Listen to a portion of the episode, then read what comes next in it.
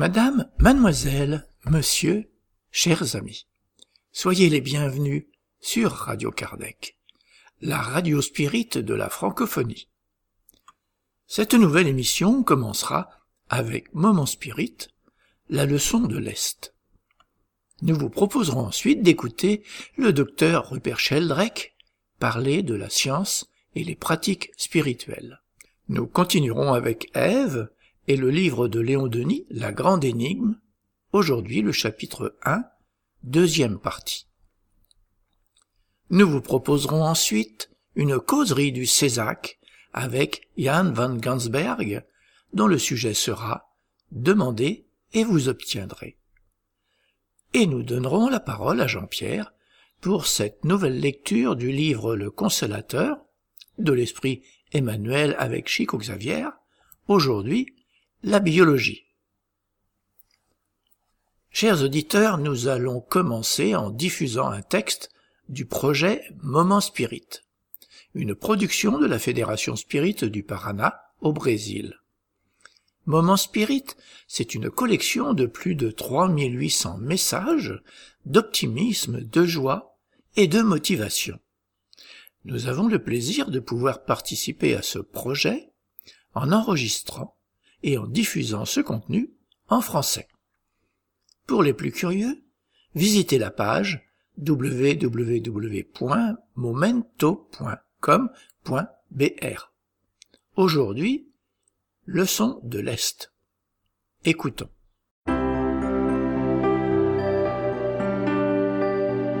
Et maintenant à l'antenne, Moment Spirit, le programme qui amène le spiritisme dans votre demeure.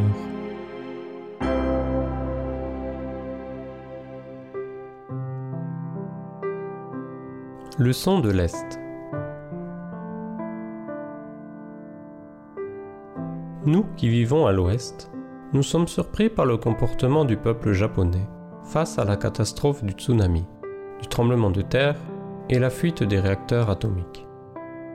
Parmi les images télévisées, aucune n'a montré des personnes qui se lamentaient, qui criaient ou qui se plaignaient de tout avoir perdu. La tristesse seule suffisait. Et dans les files d'attente, pour avoir de la nourriture et de l'eau, aucun mot dur et aucun geste de rémission. Seule de la discipline. Pas de course débridée au supermarché. Les gens achetaient seulement ce dont ils avaient vraiment besoin à ce moment-là. Ainsi, chacun pourrait acheter quelque chose. Il n'y avait pas de cas de pillage de magasins. Sur les routes, pas de klaxon. Seulement de la compréhension. Les restaurants ont réduit de moitié leur prix. Les distributeurs automatiques de billets ont été laissés sans surveillance. Les plus forts soignaient les faibles. Jeunes et vieux, tout le monde savait quoi faire et a fait ce qui leur avait été appris. Quand il y avait une panne d'électricité dans un magasin, les gens replaçaient les marchandises sur les étagères et sortaient tranquillement. Mais sûrement l'une des histoires les plus impressionnantes est celle d'un immigrant vietnamien. Étant agent de police, il a été envoyé à une école d'enfants pour aider un organisme de bienfaisance à distribuer de la nourriture aux réfugiés.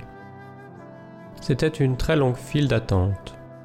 Il a vu, à la fin de la ligne, un petit garçon d'environ 9 ans qui ne portait qu'un t-shirt et un short. Il faisait très froid et l'agent de police était préoccupé de savoir si lorsque le tour du garçon serait venu, il n'y aurait peut-être plus de nourriture. Il est allé lui parler. Le garçon lui a dit qu'il était à l'école lorsque la tragédie s'est produite. Son père travaillait à proximité et se dirigeait vers l'école. Le garçon était sur le balcon du troisième étage quand il a vu le tsunami prendre la voiture de son papa. Quant à sa mère et sa sœur, parce qu'ils vivaient près de la plage, il croyait qu'elles n'avaient pas survécu. Le garçon tremblait. L'officier a enlevé sa veste et l'a enveloppé, l'abritant. Il lui a aussi offert son sac de nourriture en disant ⁇ Lorsque ton tour arrivera, il n'y aura peut-être plus de nourriture, donc voici ma part. J'ai déjà mangé, tu peux la manger. Il a pris le sac et a fait une révérence. Puis, Il l'a emmené à l'avant de la ligne et l'a mis où toute la nourriture était en attente d'être distribuée. Le policier était en état de choc. Il lui a demandé pourquoi il n'avait pas mangé au lieu de placer la nourriture pour la distribution. Tranquille, il a répondu. Parce que je vois des gens plus affamés que moi. Si je mets la nourriture là-bas, ils vont distribuer la nourriture de façon plus égale. Quand il a entendu ça, le policier s'est tourné afin que les gens ne le voient pas pleurer. Il a conclu que la nation qui peut produire une personne de 9 ans, qui comprend la notion de sacrifice pour le bien majeur, est une grande société, un grand peuple.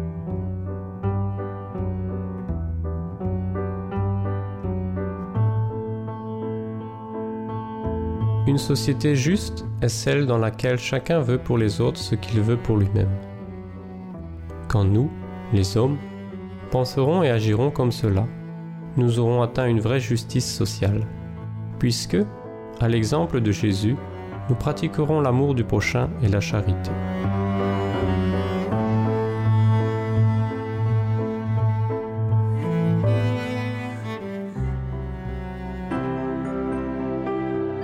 Ainsi se termine un autre épisode de Moment Spirit offert par livraria mundo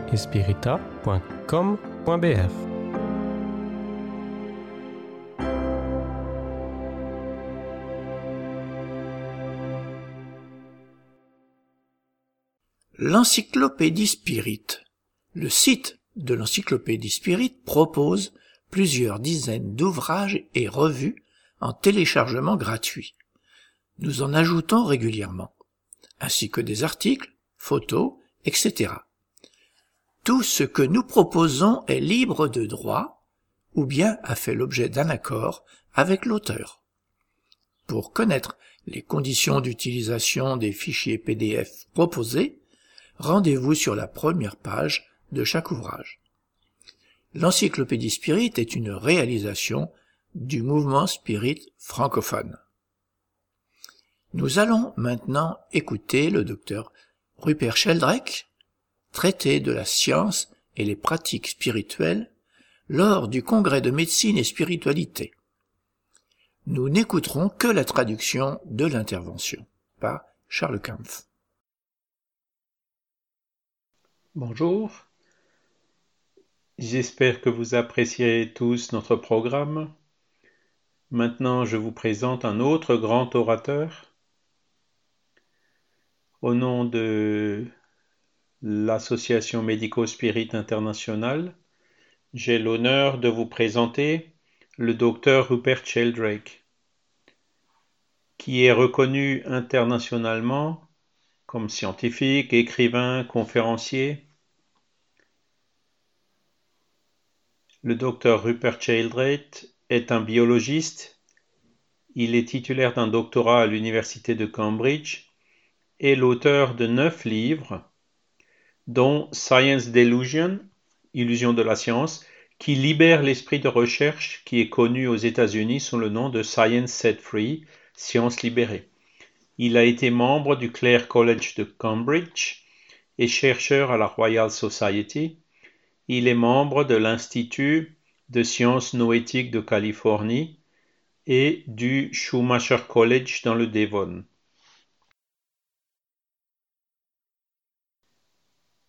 Il est surtout connu pour son hypothèse de résonance morphique et en fait, beaucoup d'entre nous, les conférenciers spirites, nous le citons souvent quand nous parlons du Père-Esprit.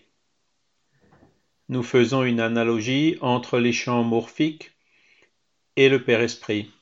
Ainsi, il est bien connu parmi les spirites.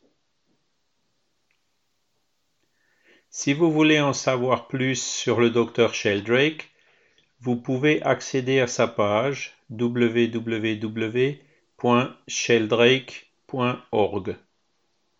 Aujourd'hui, le Dr Sheldrake parlera de la science et les pratiques spirituelles. C'est avec un grand plaisir que je vais donner la parole au Dr Sheldrake. Bienvenue.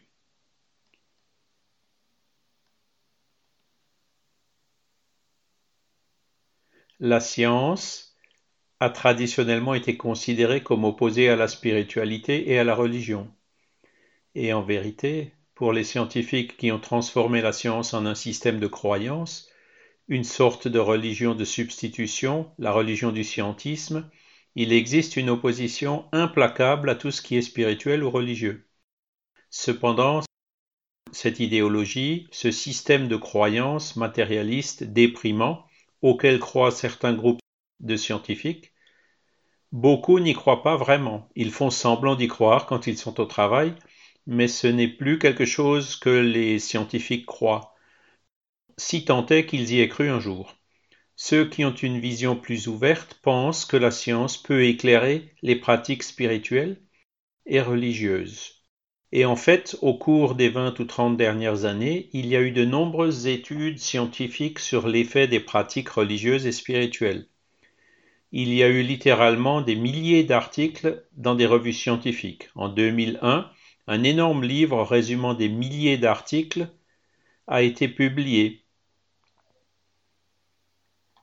intitulé Le manuel de la religion et de la santé, et la deuxième édition est sortie en 2012. Le voici, le manuel de la religion et de la santé. Vous pouvez voir qu'il est très épais, lourd et cher. C'est une sorte de volume académique qui résume des milliers d'articles sur les effets des pratiques religieuses et spirituelles sur la santé. Fondamentalement, les résultats de nombreuses études dans de nombreux pays, publiés dans de nombreuses revues respectables, montrent que les pratiques spirituelles et religieuses ont des effets bénéfiques sur la santé des gens. Les gens qui ont ces pratiques sont plus heureux, en meilleure santé, vivent plus longtemps que ceux qui ne les ont pas. Cela devrait signifier que le contraire est vrai les gens qui n'ont pas de pratiques spirituelles et religieuses sont plus malheureux, en moins bonne santé et vivent moins que ceux qui les ont. C'est pourquoi je pense que l'athéisme militant devrait entraîner une alerte de santé. Il y a donc beaucoup d'avantages et bien sûr beaucoup de pratiques spirituelles différentes. Et comme je suis aussi un scientifique et un enquêteur spirituel moi-même, avec une série de pratiques spirituelles dans mes deux livres les plus récents, j'ai joint ces deux côtés de ma propre vie, et en fait, grâce à ces études scientifiques, de nombreux scientifiques rassemblent maintenant ces aspects. J'ai publié deux livres sur ces sujets.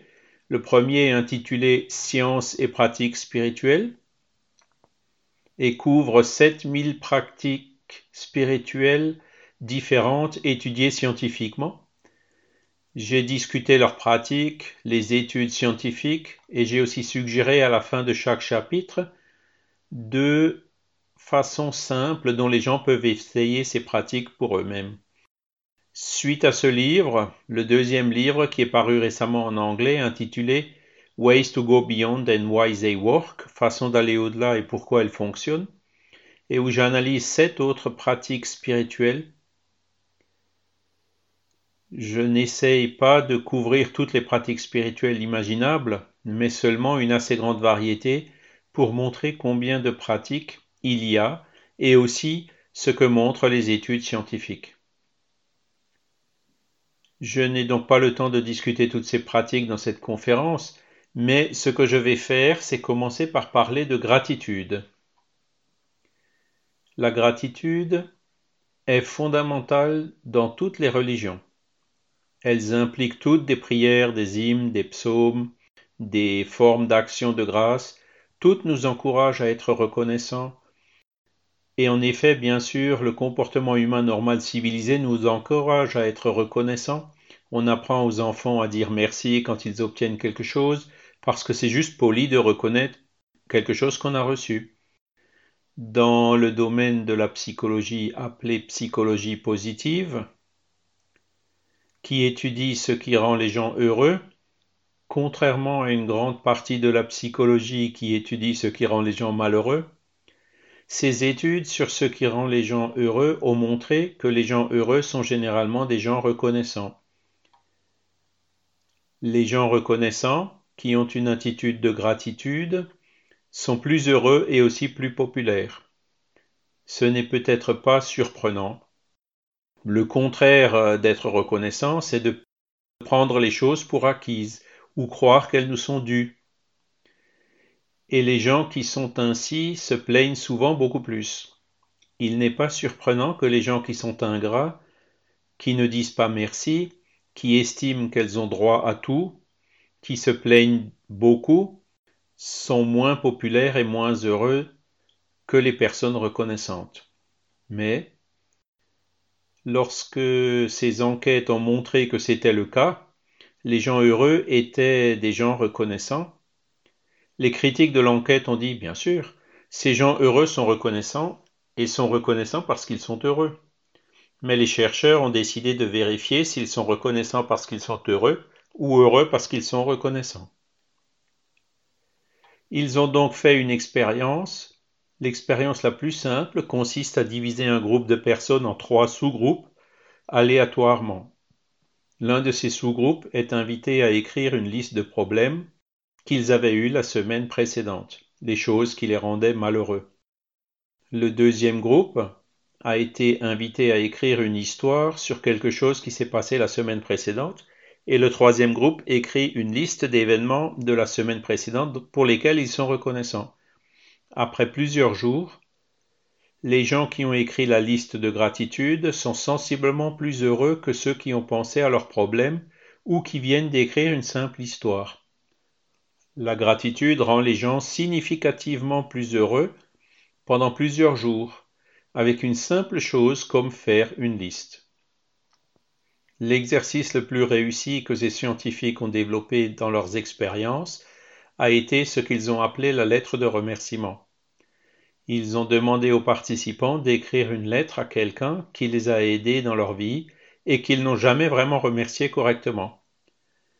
Ce pouvait être un enseignant, un membre de la famille, un ami. Alors ils ont écrit une lettre les remerciant pour ce qu'ils avaient reçu, puis ils sont allés voir cette personne et leur ont lu. Les gens qui ont fait cela étaient significativement plus heureux jusqu'à deux mois plus tard. Ils ont senti un effet énorme pour avoir été reconnaissants, et c'est quelque chose que nous pouvons mettre en pratique dans notre vie quotidienne. Beaucoup de gens font déjà cela. Moi-même, je prie la nuit, et avant de commencer mes prières, je remercie toutes les bonnes choses qui se sont passées ce jour-là et je fais une sorte de liste de choses dont je suis reconnaissant. C'est une pratique très simple que n'importe qui peut faire, et si vous ne le faites pas encore, je vous suggère d'essayer. Vous le faites pendant une semaine, juste une liste tous les soirs, vous pouvez l'écrire ou tout simplement y penser.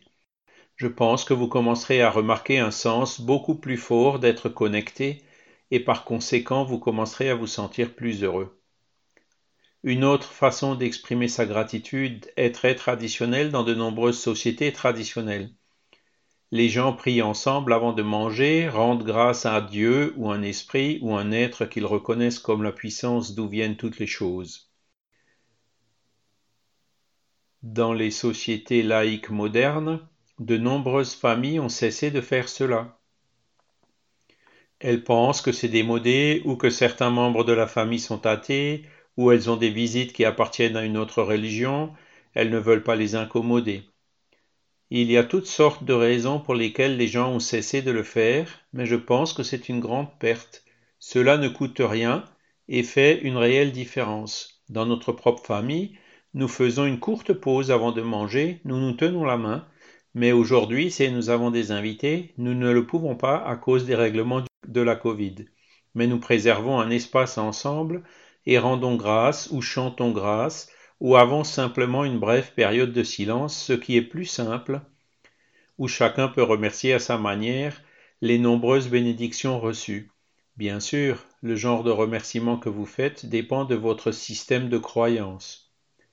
Si vous êtes matérialiste, vous pouvez toujours remercier les gens qui cuisinent la nourriture, les gens qui ont cultivé la nourriture, pour la terre qui offre la nourriture. Mais si votre système de croyance dépasse les limites étroites du matérialisme, si vous reconnaissez les forces et les pouvoirs spirituels, vous pouvez les remercier pour toutes les bénédictions de votre vie, et même pour être en vie. Et bien sûr, il n'y a pas de limitation à l'extension que vous pouvez donner à votre gratitude. Voici donc une pratique spirituelle que toutes les religions encouragent. Elles ont toutes des formes de gratitude dans les hymnes, les prières, les psaumes et d'autres formes d'expression de gratitude. Quelque chose que nous pouvons employer dans nos propres vies et cela nous entraîne dans un courant. Tout ce que nous recevons, c'est un courant vers nous depuis autrui, l'univers et la terre, et en remerciant, nous donnons quelque chose en retour. Nous reconnaissons ce courant, nous en faisons partie et transmettons quelque chose. Et bien sûr, si nous sommes vraiment reconnaissants, nous deviendrons plus généreux et contribuerons à ce courant. Lorsque nous reconnaissons combien ce que nous avons est une bénédiction, cela nous encourage à être plus généreux et à nous donner. La deuxième pratique spirituelle dont je voudrais parler est la méditation. Aujourd'hui, il y a beaucoup de recherches sur la méditation et elle est pratiquée dans de nombreuses parties du monde, dans de nombreuses religions différentes.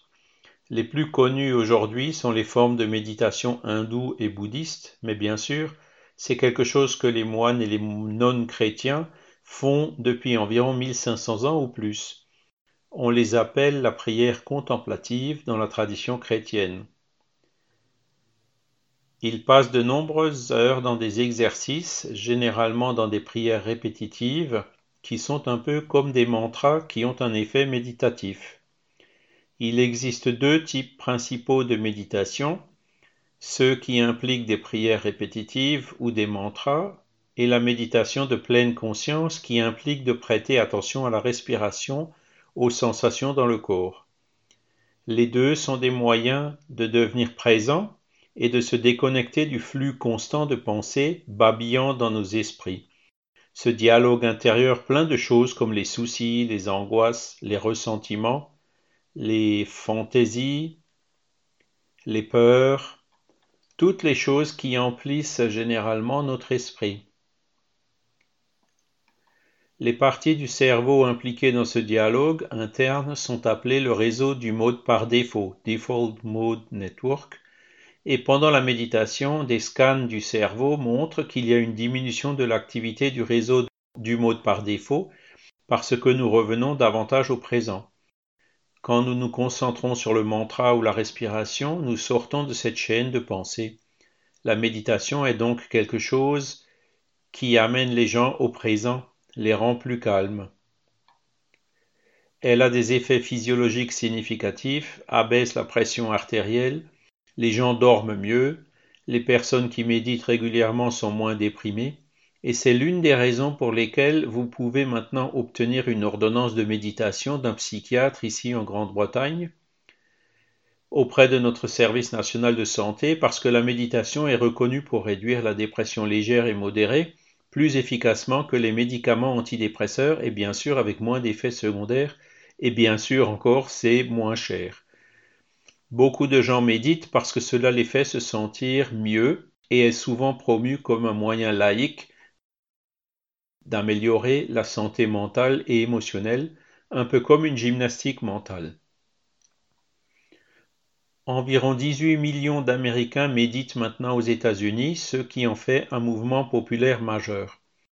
Quand j'étais enfant, je n'avais jamais entendu parler de méditation et je ne connaissais personne qui la pratiquait. Aujourd'hui, presque tout le monde que je connais a au moins essayé, même s'ils n'ont pas continué. Elle a des effets significatifs sur la physiologie du bien-être, même sur l'anatomie du cerveau. Les scans du cerveau des moines tibétains qui ont médité pendant des années montrent des changements anatomiques qui sont de vrais résultats de cette méditation sur la structure même de leur cerveau.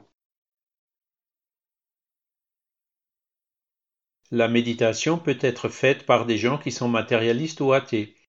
Et en fait, beaucoup d'athées ont déjà reconnu la valeur des pratiques spirituelles, en partie grâce à la recherche que j'ai mentionnée plus haut.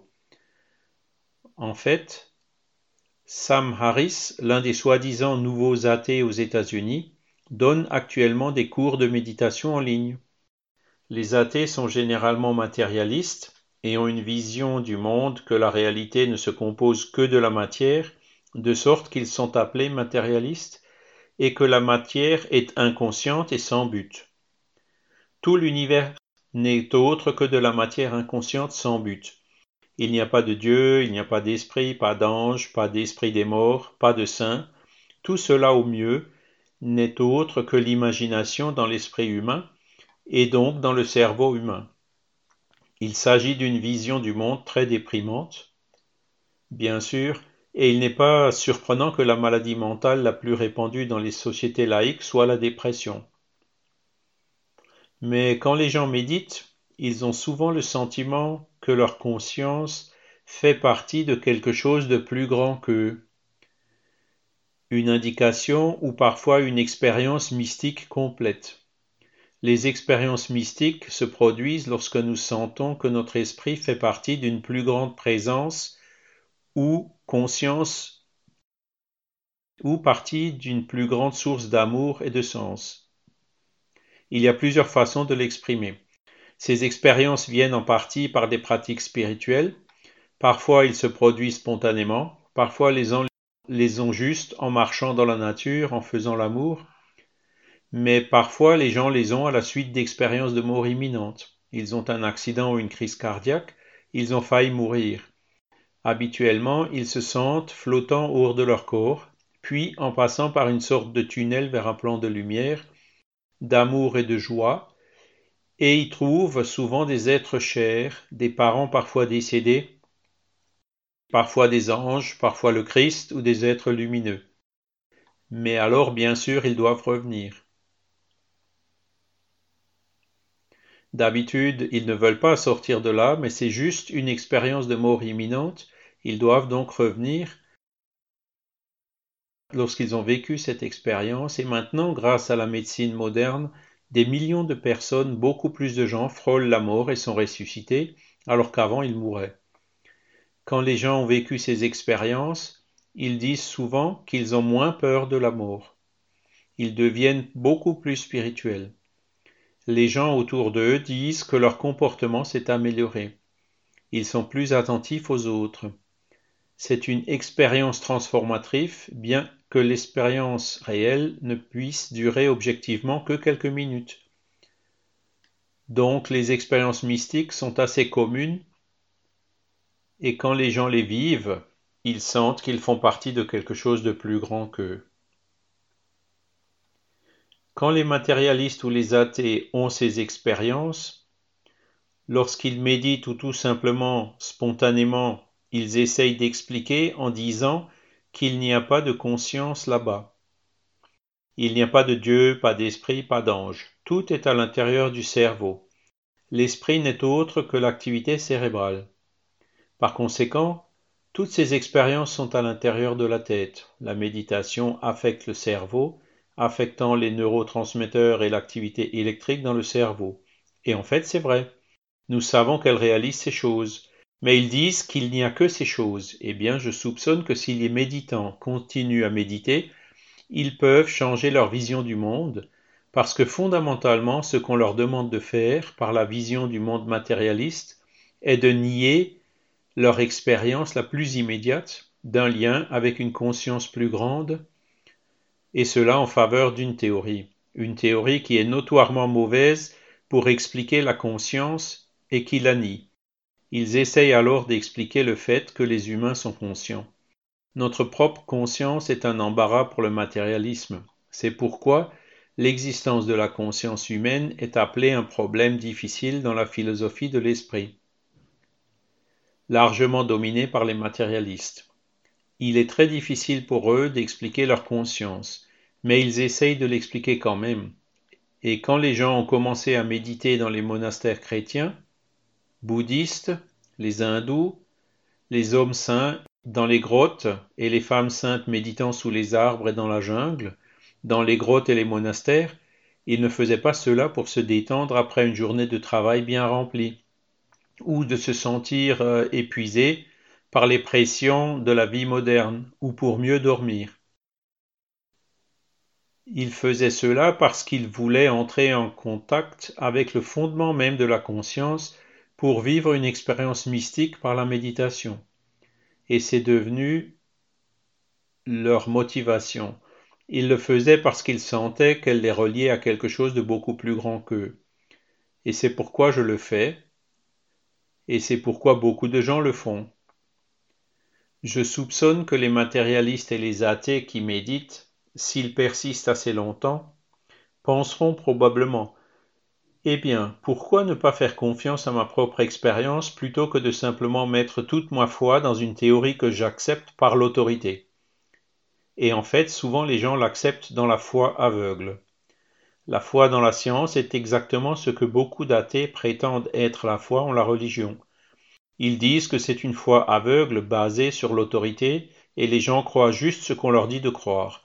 La plupart des gens n'ont jamais fait de science, et la plupart des gens qui croient en la science n'ont en fait rien à voir avec elle, et doivent tout accepter basé sur la foi des grands prêtres du monde scientifique, et juste croire ce qu'ils disent parce qu'ils ne peuvent pas examiner de façon critique.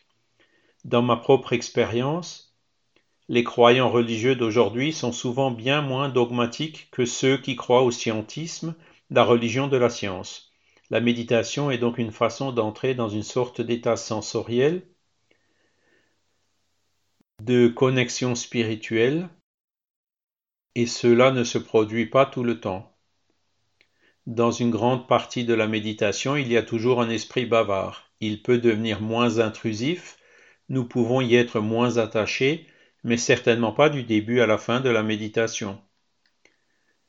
Dans mon livre Ways to Go Beyond, moyen d'aller au-delà, je discute de certaines pratiques spirituelles que la plupart des gens ne voient pas du tout comme des pratiques spirituelles. Par exemple, le sport. La plupart des gens pensent que le sport est une activité très laïque, mais je pense que dans le monde moderne, le sport est devenu pour beaucoup de gens le moyen le plus important d'atteindre des états de conscience altérés. Le but de nombreuses pratiques spirituelles est d'arriver au présent afin que vous soyez complètement présent. Vous ne pouvez avoir une expérience spirituelle que si vous êtes dans le présent. Les expériences spirituelles sont d'une présence spirituelle et vous devez être dans le présent pour cela. Par conséquent, la méditation et d'autres pratiques spirituelles sont des moyens d'y arriver. Mais le sport est aussi une façon d'y arriver. Si vous skiez en descente à 80 km par heure, vous devez concentrer toute votre attention parce que si vous vous loupez, vous pouvez tomber d'une falaise et mourir. Si vous grimpez une montagne et êtes au milieu de la face d'un rocher, vous devez vous concentrer pleinement sur l'endroit où vous mettrez vos doigts et vos pieds. Vous ne pouvez pas vous soucier d'avoir payé des factures ou les quelques remarques ennuyeuses que quelqu'un vous a faites et qui vous ont énervé vous devez être présent, totalement présent. Si vous êtes au milieu d'un match de football et qu'il y a une foule en liesse et que quelqu'un vous passe le ballon et que vous voulez savoir où vous pouvez le mettre dans le but, vous ne pouvez le faire qu'en étant complètement présent. Donc, je pense que les sports, y compris les jeux d'équipe et les choses qui ne sont pas des jeux d'équipe comme le ski et l'alpinisme, sont tous des exercices d'habileté physique vous amenant dans le présent dans les arts martiaux orientaux et le bouddhisme zen, l'importance de ces capacités physiques en tant que pratique spirituelle a longtemps été reconnue. Les arts martiaux ne sont pas seulement développer les muscles et devenir fort. Il s'agit d'apprendre sur le flux d'énergie à travers le corps lui-même et les adversaires, et d'être complètement présent. Un livre célèbre intitulé Zen et l'art du tir à l'arc a été l'un des premiers livres à présenter à l'Occident cette façon orientale de penser le sport comme des pratiques spirituelles. Donc, je pense que l'une des façons de réellement démystifier le plan spirituel est de reconnaître qu'en fait, pour beaucoup de gens, même ceux qui disent qu'ils n'ont aucune croyance religieuse, le sport remplit une fonction spirituelle importante.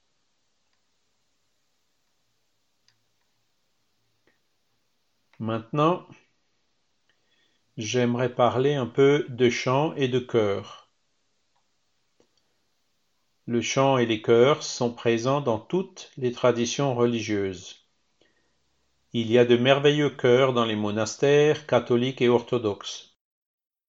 Il y a des hymnes, des psaumes, cette merveilleuse musique gospel des églises afro-américaines. Il y a les chœurs de l'islam. Les soufis ont des chœurs et des chants sacrés. Les hindous ont de nombreux chœurs et chansons comme le bhajan. Nous trouvons le chant et le chœur dans toutes les traditions religieuses, y compris les sociétés chamaniques et les sociétés tribales. Cela fait partie intégrante de leur vie. Et je pense que c'est ainsi pour plusieurs raisons. Tout d'abord, les théories modernes de l'évolution croient maintenant que le chant est venu en premier dans l'évolution humaine, avant la parole, avant la langue, les gens chantaient ensemble. Et si les gens chantent ensemble, cela unit le groupe comme un. Nous devons respirer ensemble pour chanter ensemble. Nous raisonnons littéralement ensemble et cela crée une sorte de sentiment de groupe, de l'ensemble du groupe en faisant cela.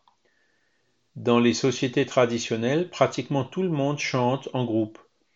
Dans les sociétés laïques modernes, en particulier parmi les athées et d'autres qui ont cessé d'aller à l'église ou synagogue ou mosquée ou ailleurs, qui ont quitté leurs pratiques spirituelles et religieuses traditionnelles, même entouré de musique à la radio et sur les ordinateurs, etc., on ne chante plus.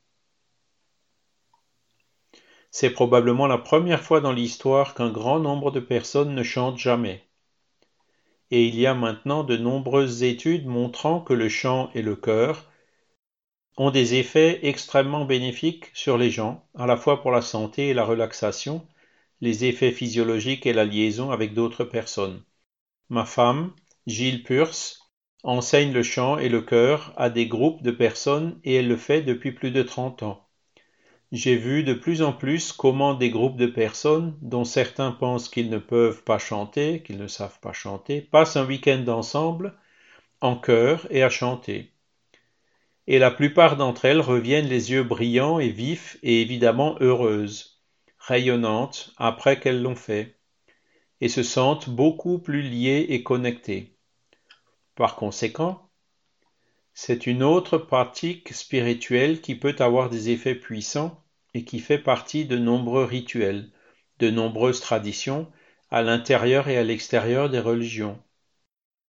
Ici en Grande-Bretagne, il y a un grand mouvement pour les chorales communautaires. Beaucoup de gens ne vont pas à l'église, la religion est maintenant une activité minoritaire. La plupart des gens dans la population disent qu'ils n'ont pas de religion.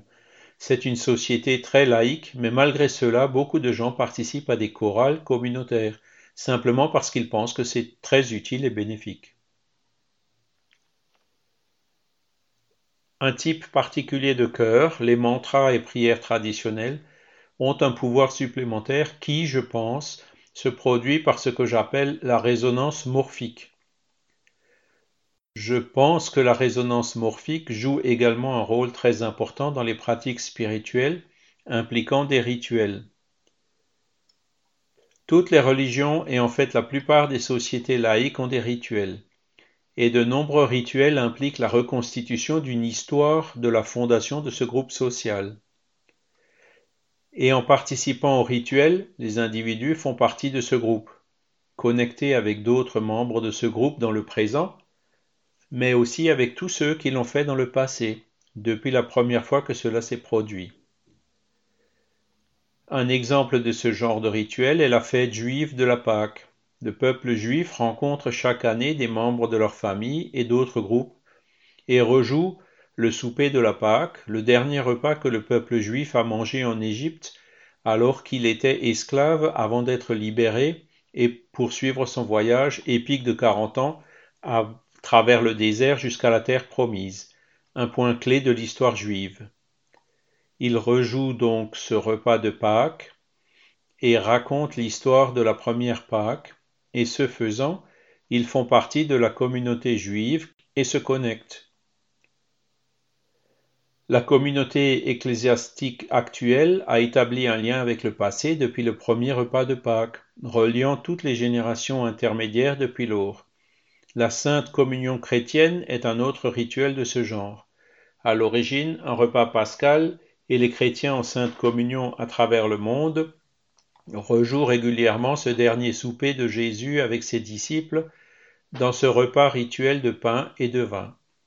Aujourd'hui, malheureusement, seulement le pain, parce que le vin que nous avons dans l'église anglicane ici en Angleterre est interdit à cause de la Covid.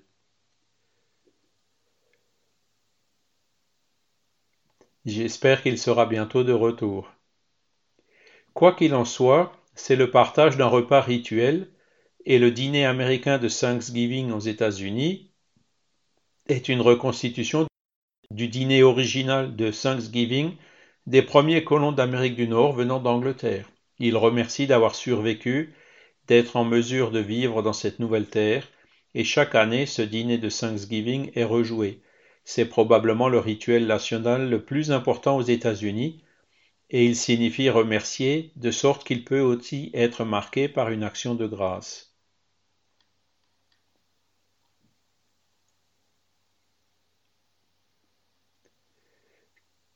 Que se passe-t-il dans ces rituels? Je pense en fait que dans ces rituels qui sont conservateurs dans la forme, ils rejouent les mêmes histoires, utilisent les mêmes mots, chant, nourriture, odeur, le même genre d'encens. S'ils utilisent de l'encens, ils sont très conservateurs. Voilà pourquoi les gens les pratiquent et pourquoi, les gens les pratiquent-ils et pourquoi pensent-ils qu'ils fonctionnent? Je pense que la résonance morphique peut aider à fournir une compréhension plus profonde de ces rituels. Tout d'abord, je vais dire quelques mots sur la résonance morphique pour ceux qui ne sont pas familiers avec cette idée. Je vais résumer cela brièvement, puis je vais revenir au rituel et quelques implications supplémentaires de la résonance morphique. La résonance morphique est l'idée qu'il y a un type de mémoire dans la nature.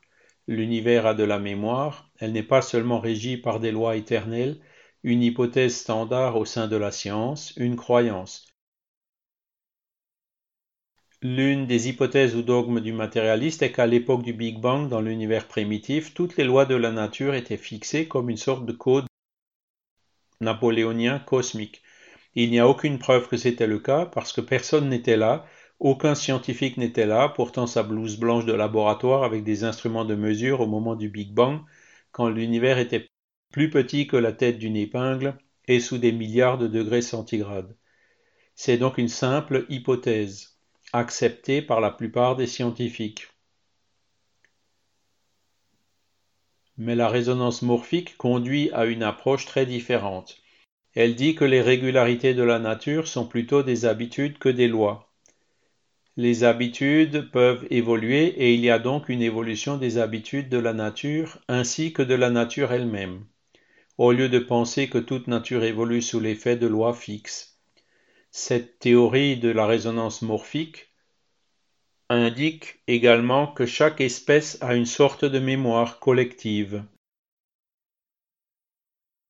La mémoire collective humaine a été appelée par Carl Gustav Jung, le psychologue, l'inconscient collectif.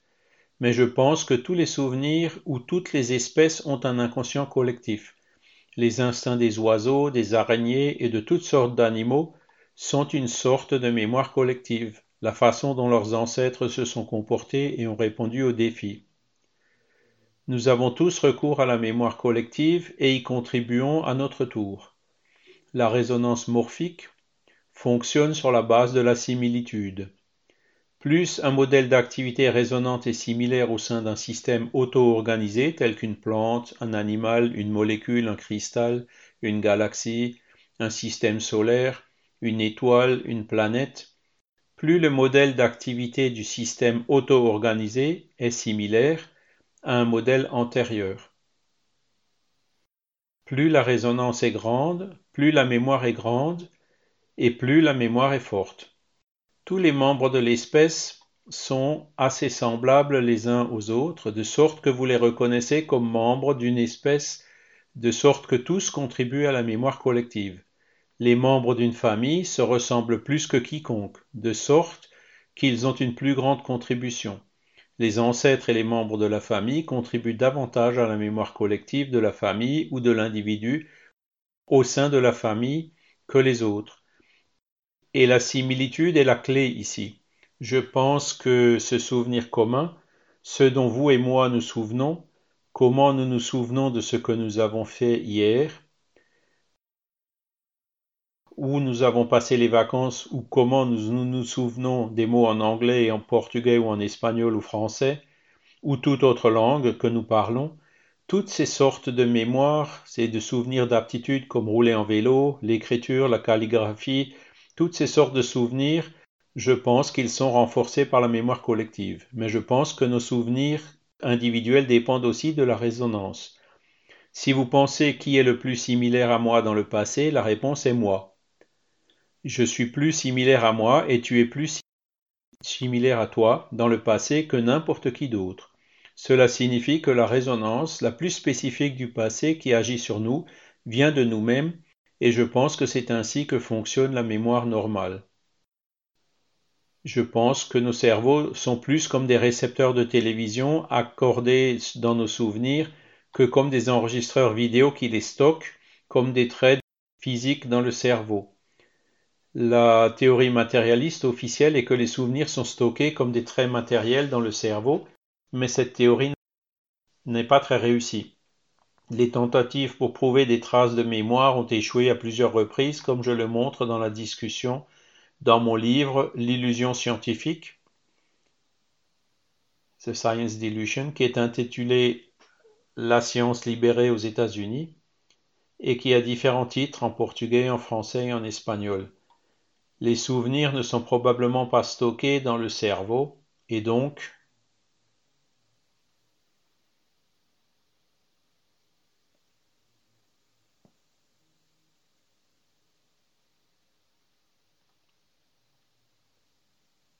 les souvenirs ne sont probablement pas stockés dans le cerveau, et donc l'argument matérialiste standard sur la survie à la mort du corps peut ne pas être valide.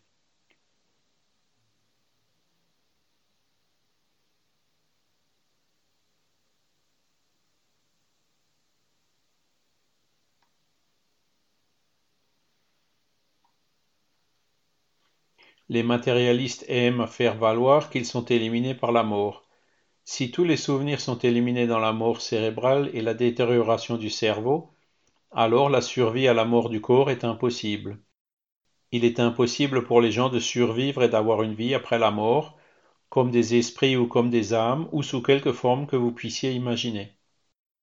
Il est impossible pour les ancêtres de nous influencer aujourd'hui, il est impossible pour les médiums spirites de contacter les ancêtres et donc cette croyance ou plutôt cette hypothèse que les souvenirs sont dans le cerveau, une partie fondamentale du système de croyance athée et matériel, n'est soutenue en aucune façon par de bonnes preuves. La résonance morphique l'explique mieux, et je pense qu'elle jette également un nouvel éclairage sur la survie. Si les souvenirs sont stockés dans le cerveau, ils sont éliminés avec la mort. S'ils ne sont pas stockés dans le cerveau, ils peuvent survivre, parce qu'ils ne sont pas à l'intérieur du cerveau. Il doit encore y avoir quelque chose à syntoniser en eux. C'est une autre question. Mais il est intéressant de noter que des lésions cérébrales peuvent conduire à la perte de mémoire, mais cela ne signifie pas nécessairement que les souvenirs y sont stockés. Cela peut simplement signifier que les cerveaux endommagés sont incapables de récupérer les souvenirs, comme si j'avais endommagé votre téléviseur et que vous ne pouviez plus recevoir l'une de vos chaînes familières cela ne prouverait pas que toutes les personnes et les chansons que vous voyez sur ce canal sont stockées dans la partie de l'ensemble que j'ai endommagé. Cela montrerait simplement que cette partie est liée à la réception ou à l'écoute des émissions. Je pense donc que la preuve de la survie après la mort corporelle est une question ouverte scientifiquement. Elle n'est pas conclue par l'hypothèse que les souvenirs sont dans le cerveau, parce que c'est juste une hypothèse. Pour en revenir aux pratiques spirituelles et rituelles, ce qui se passe dans les rituels, c'est que les gens rejouent le rituel de la manière la plus similaire possible, la façon dont il a été fait avant, le même genre de chœur, le même type de musique, le même genre de geste, et ainsi de suite. Et ce que je pense que les rituels font, c'est délibérément faire les choses de la même façon autant que possible, parce que cela crée une résonance morphique. Si vous participez à un service de communion sacrée ou à une cérémonie traditionnelle de mariage ou à tout autre type de rituel, vous raisonnez avec ceux qui ont participé à des rituels similaires dans le passé. Vous raisonnez dans le temps. Il y a une présence du passé, les ancêtres et les prédécesseurs deviennent présents à travers ce rituel, et vous, à votre tour, vous deviendrez présent aux gens qui feront ça après vous. Longtemps après votre mort, vous contribuerez à ce groupe de personnes qui composent le champ, le champ morphique de ce rituel qui passe par la résonance morphique et atteint ceux qui y participent maintenant. Je pense donc que la résonance morphique peut aider à éclairer les rituels, et les rituels sont finalement une connexion, les pratiques spirituelles sont une connexion, la connexion les uns avec les autres et avec de plus grandes formes de conscience. Dans ce rituel, en invoquant les dieux et les esprits, vous accomplissez un rituel qui a été fait de nombreuses fois auparavant. Vous vous liez à ceux qui l'ont fait avant, vous vous connectez avec vos ancêtres et prédécesseurs. Dans la tradition chrétienne, on l'appelle la communion des saints, et vous, devenez une partie de ce que le livre de prière anglais appelle la compagnie bénie de tous les fidèles. Vous êtes connecté à tous ceux qui sont partis avant, vous êtes connecté, donc c'est une autre sorte de pratique spirituelle. Je pense que les ancêtres et ceux qui nous ont précédés jouent un rôle particulièrement important dans la santé et la guérison. Et je sais que c'est l'un des sujets sur lesquels beaucoup de gens qui écoutent cette conférence sont intéressés. Et je ne suis pas du tout expert en guérison spirite. Je ne peux donc pas parler spécifiquement de vos préoccupations ou de vos intérêts particuliers. Cependant, je pense que les principes généraux de la résonance morphique signifie que les habitudes construites dans le passé par nos ancêtres et les familles, des générations passées de nos familles, ont une influence sur nous dans le présent par résonance morphique, par l'habitude. Et ces effets peuvent être très importants. J'ai vu cela dans la pratique principalement à travers le travail de la thérapie systématique de constellation familiale. Ma femme Jill Pierce fait ça depuis des années. Elle est thérapeute et organise des constellations, et j'en ai vu beaucoup en action. Et je dois dire que je les ai trouvés extrêmement impressionnants. J'ai également été dans les constellations familiales dirigées par d'autres comme Bert Hellinger et Sophie Hellinger, et des gens dans d'autres aspects du travail de constellation familiale. Et je pense que ce qui s'y passe, c'est que le chant de toute la famille est une sorte de chant. Les bandes d'oiseaux ont un type de chant qui maintient les bandes en mouvement, les oiseaux se déplaçant dans la bande tout en volant sans se heurter les uns les autres, interconnectés par des connexions invisibles. La même chose pour les bancs de poissons. Les meutes de loups ont un chant reliant le membre de la meute, donc quand certains sortent à la chasse pour apporter de la nourriture pour les jeunes qui sont dans la tanière, ils restent toujours interconnectés par ce chant. Et en fait, je pense que ces liens du chant sont la base de ce que nous appelons habituellement la télépathie, qui se produit entre les membres étroitement liés de groupes sociaux, y compris parfois les animaux qui deviennent une partie de notre groupe social, comme les chiens, qui deviennent une partie de notre famille. J'ai écrit un livre intitulé Chiens qui savent quand leur propriétaire rentre à la maison sur les chiens qui devinent les intentions de leur propriétaire. Ils savent quand ils reviennent et les expériences nous montrent que ce n'est pas seulement une question de routine ou de son familier, mais se produit même lorsque les gens viennent à des moments choisis au hasard dans des véhicules inconnus, quand personne à la maison ne sait quand ils viennent, le chien devine leurs intentions à distance. Le chant est un champ d'interconnexion qui façonne les rapports des gens entre eux.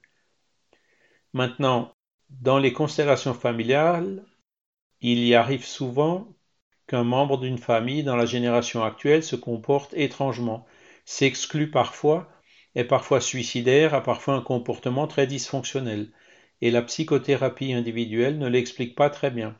Ce que je pense qu'il se passe et ce que les thérapeutes familiaux pensent qu'il se passe, c'est que dans une génération précédente, il y a peut-être eu un membre de la famille qui a été exclu parce qu'il a commis un crime ou parce qu'il a fait quelque chose de terrible ou s'est exclu d'une façon ou d'une autre, ou qu'il a commis un meurtre ou un suicide. Quelqu'un qui est exclu, cette personne fait toujours partie du domaine familial et dans la génération actuelle, quelqu'un peut assumer ce rôle sans savoir pourquoi, sans même rien savoir sur les antécédents familiaux et en s'excluant ou en devenant suicidaire. Il est fidèle à la personne qu'il représente dans cette génération. Et dans cette forme de thérapie, remontant aux générations précédentes, ramener la personne exclue, l'intégrer au domaine familial, a souvent des effets curatifs profonds, un type quelque peu mystérieux chez les gens de la génération actuelle, même chez des personnes qui ne sont pas présentes dans la session, comme les oncles, tantes, cousins distants, des frères et sœurs, d'autres parents séparés, qui ne savaient même pas que quelqu'un allait à une théorie de constellation familiale. Parfois, ils appellent ou disent je me sens soudainement différent, ou qu'est-ce qui a changé? Ils sentent le changement dans le champ, et donc je pense que ces champs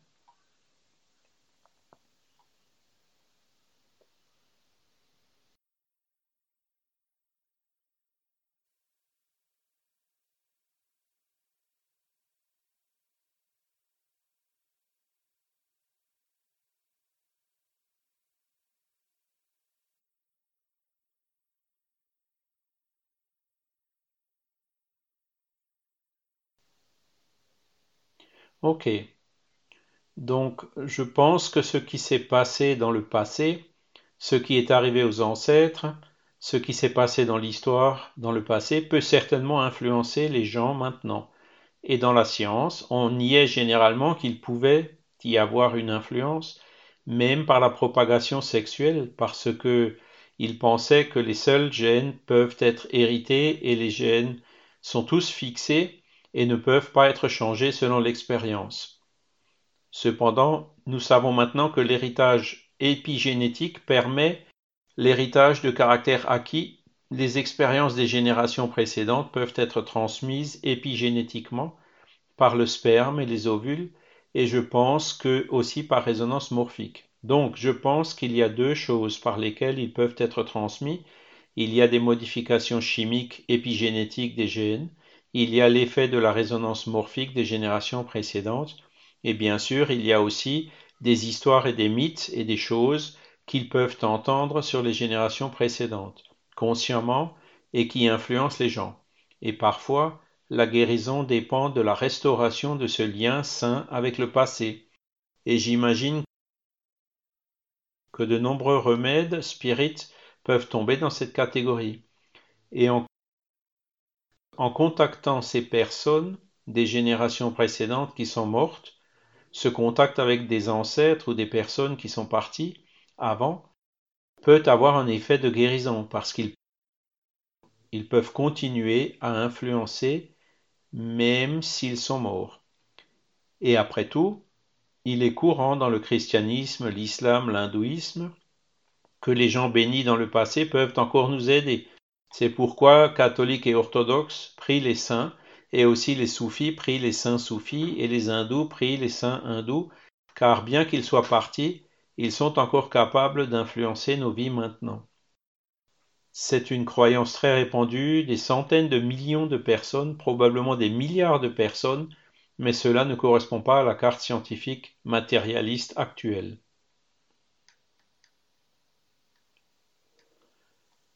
Je pense donc que la science peut éclairer les pratiques spirituelles et nous aider à comprendre ce qui se passe.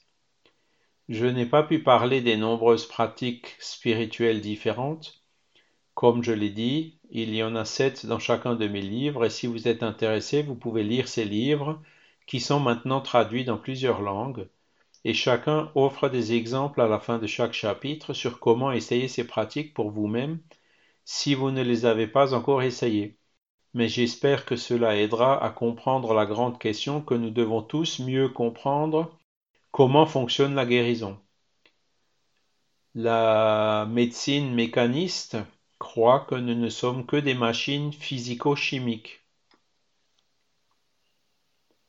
De sorte que la physique et la chimie sont les seules formes de médecine considérées comme valides. Les traitements physiques par la chirurgie ou peut-être la physiothérapie et les remèdes chimiques par des médicaments fonctionnent. J'en ai bénéficié moi-même. J'ai subi plusieurs interventions chirurgicales qui m'ont sauvé la vie après des accidents et ainsi de suite. Et nous en bénéficions tous, bénéficions certainement de la dentisterie moderne qui est assez mécaniste.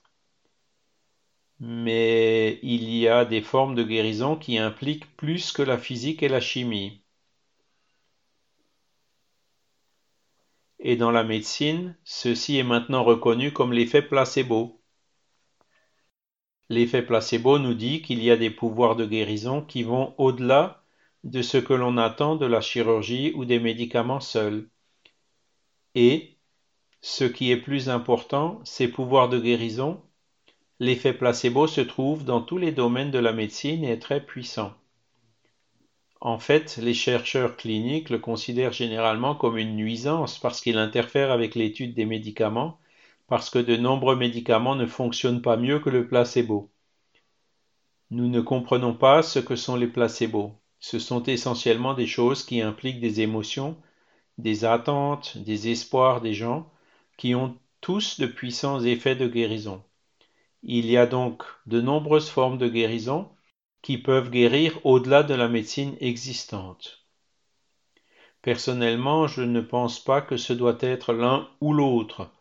Je pense que nous avons besoin d'une médecine intégrative qui comprend le meilleur de la médecine allopathique occidentale, mais qui comprend également d'autres types de médecine qui fonctionnent.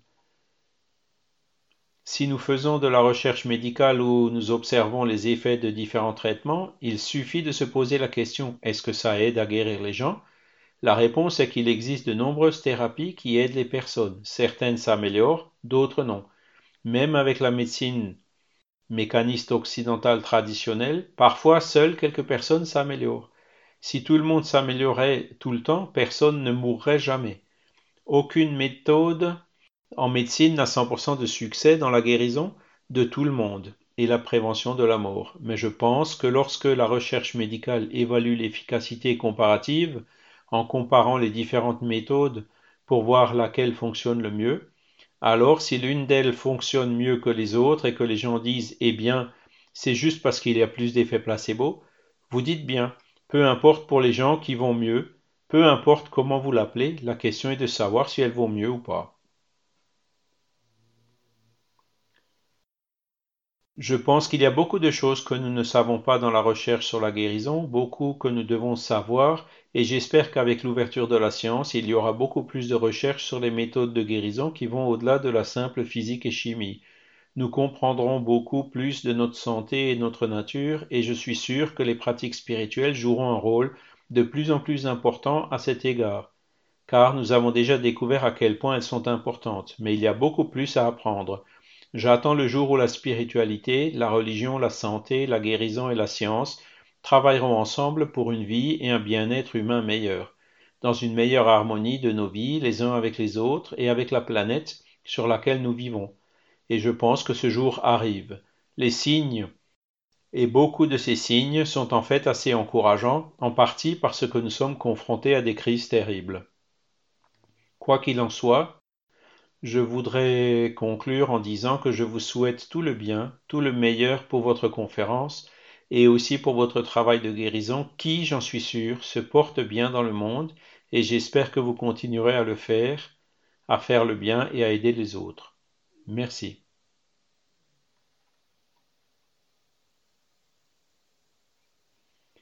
Merci beaucoup, Dr. Sheldrake, pour cette conférence éclairante et vos paroles sur la science, expliquant ces guérisons, ces pratiques spirituelles et, comme vous l'avez dit, nous avons besoin de bien plus de recherche pour vraiment introduire ces pratiques spirituelles, leur donner un rôle plus solide dans la santé.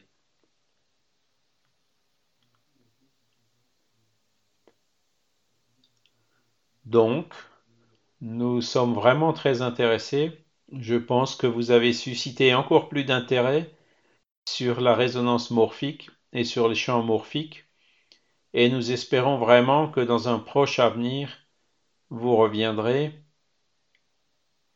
et nous en direz plus sur ce sujet. En attendant, nous lirons vos livres. Donc, je vous remercie beaucoup et nous nous réjouissons à l'idée d'autres discussions lorsque nous ferons les sessions de questions et réponses. Merci. Très bien, merci. La revue Spirit existe depuis 1858. Sa réalisation est prise en charge par le mouvement Spirit francophone. Elle est éditée au format papier en couleur et haute qualité d'une part, et au format numérique d'autre part. Vous y trouverez l'illustration des principes de base du spiritisme, des dossiers qui approfondissent un thème à chaque numéro, et des articles plus légers. Cette revue est un outil privilégié d'étude du spiritisme. Elle peut être prise comme support de discussion dans un centre spirit. Dans un langage clair, moderne et concret, nous essayons d'aborder les enjeux de notre société moderne et complexe, tout en restant dans le prolongement de la ligne sûre tracée par Alan Kardec. Nous continuerons avec Ève et le livre de Léon Denis, La Grande Énigme. Aujourd'hui, le chapitre 1, deuxième partie. Est-ce seulement la science contemporaine qui nous révèle Dieu, l'être universel? L'homme interroge l'histoire de la Terre. Il évoque, il évoque le souvenir des multitudes mortes, des générations qui reposent sous la poussière des siècles. Il interroge la foi crédule des simples et la foi raisonnée des savants. Et partout, au-dessus des opinions contradictoires et des disputes d'école, au-dessus des rivalités de caste, d'intérêts et de passions, partout il voit les élans, les aspirations de la pensée humaine vers la grande cause qui veille, auguste et silencieuse, sous le voile mystérieux des choses. En tout temps et en tout milieu, la plainte humaine monte vers cet esprit divin, vers cette âme du monde que l'on honore sous des noms divers, mais qui, sous tant d'appellations, Providence, grand architecte, être suprême, Père céleste, est toujours le centre, la loi, la raison universelle en qui le monde se connaît, se possède, retrouve sa conscience et son moi. Et c'est ainsi qu'au-dessus de cet incessant flux et reflux d'éléments passagers et changeants, au-dessus de cette variété, de cette diversité infinie des êtres et des choses qui constituent le domaine de la nature et de la vie, la pensée rencontre dans l'univers ce principe fixe, immuable, cette unité consciente en qui s'unissent l'essence et la substance, source première de toutes les consciences, et de toutes les formes. Car conscience et forme, essence et substance, ne peuvent exister l'une sans l'autre. Elles s'unissent pour constituer cette unité vivante, cet être, absolu et nécessaire, source de tous les êtres que nous appelons Dieu. Mais le langage humain est impuissant à exprimer l'idée de l'être infini. Dès que nous nous servons de noms et de termes, nous limitons ce qui est sans limite.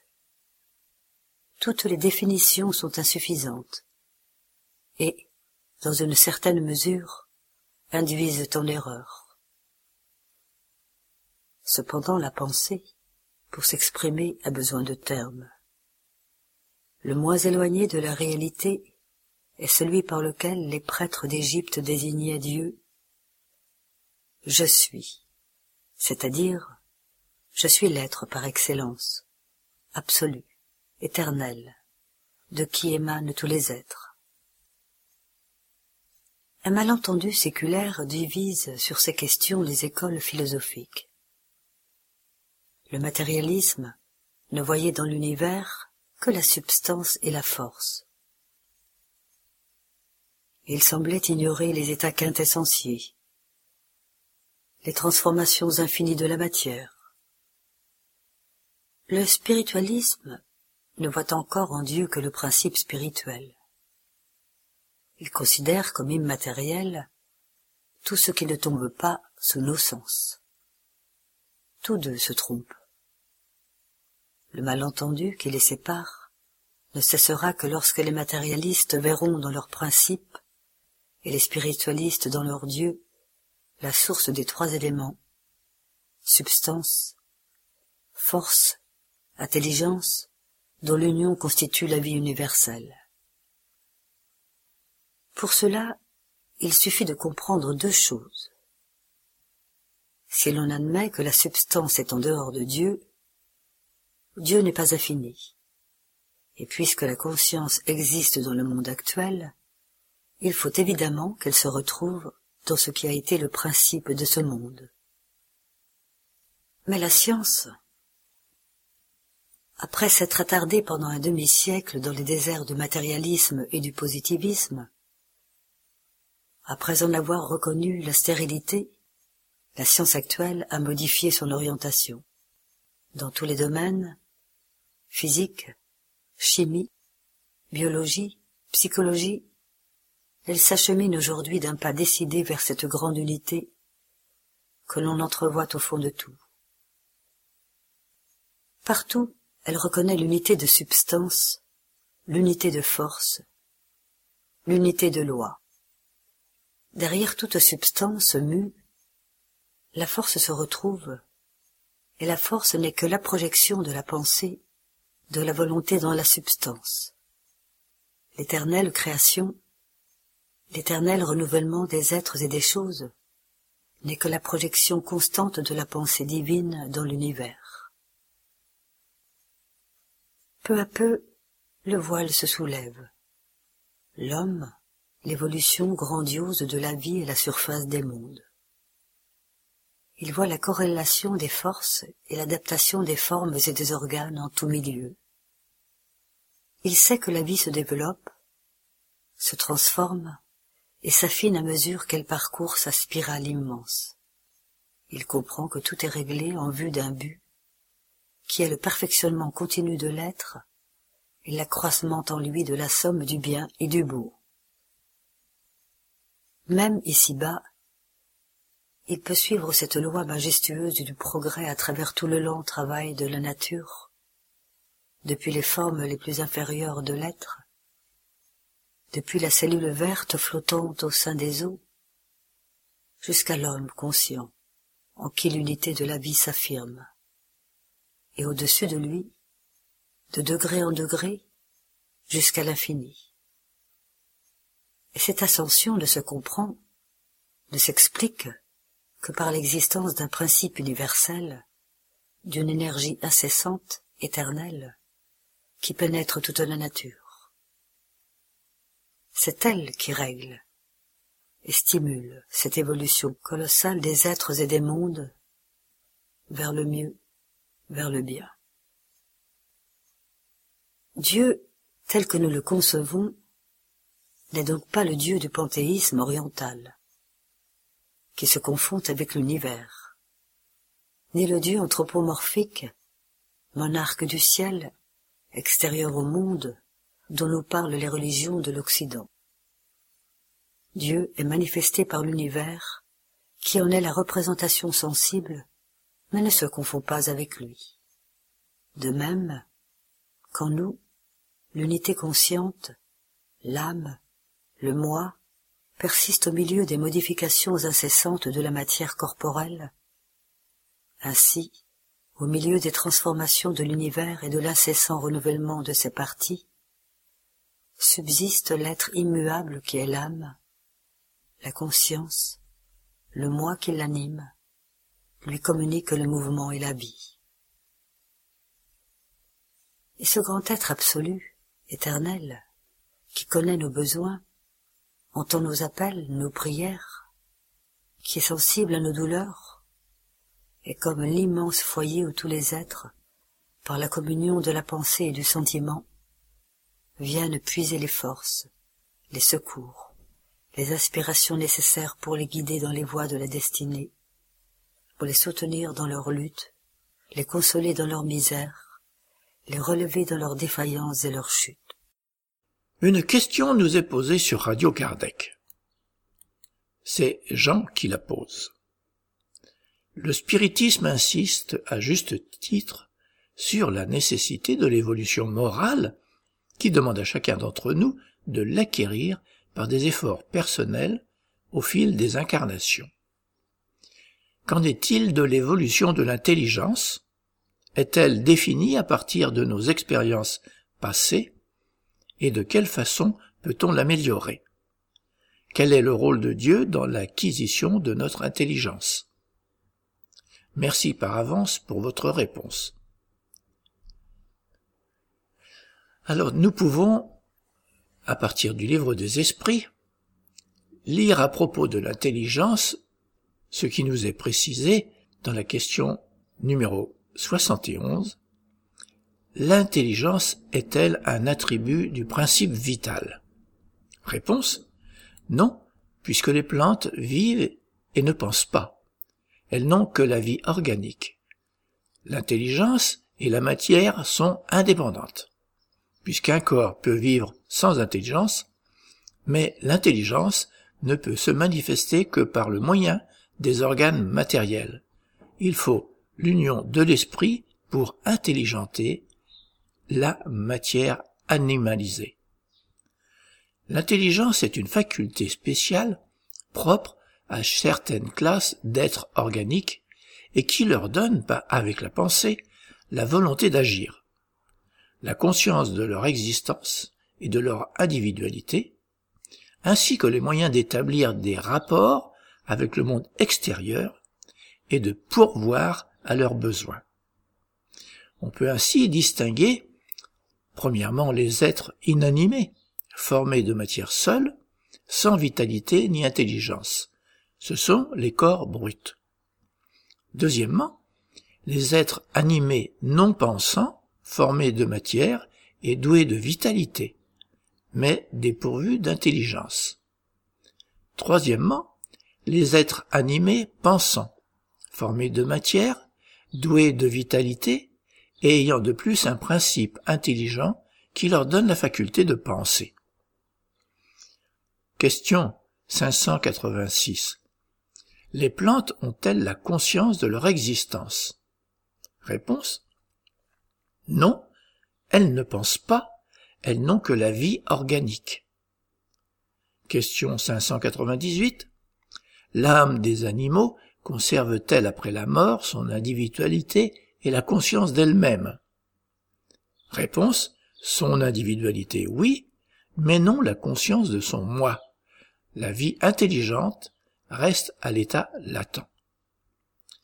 Dans le végétal, c'est l'environnement qui va influencer l'évolution de la plante, faisant se manifester la notion de survie de l'espèce, en répondant par la procréation à la notion de danger.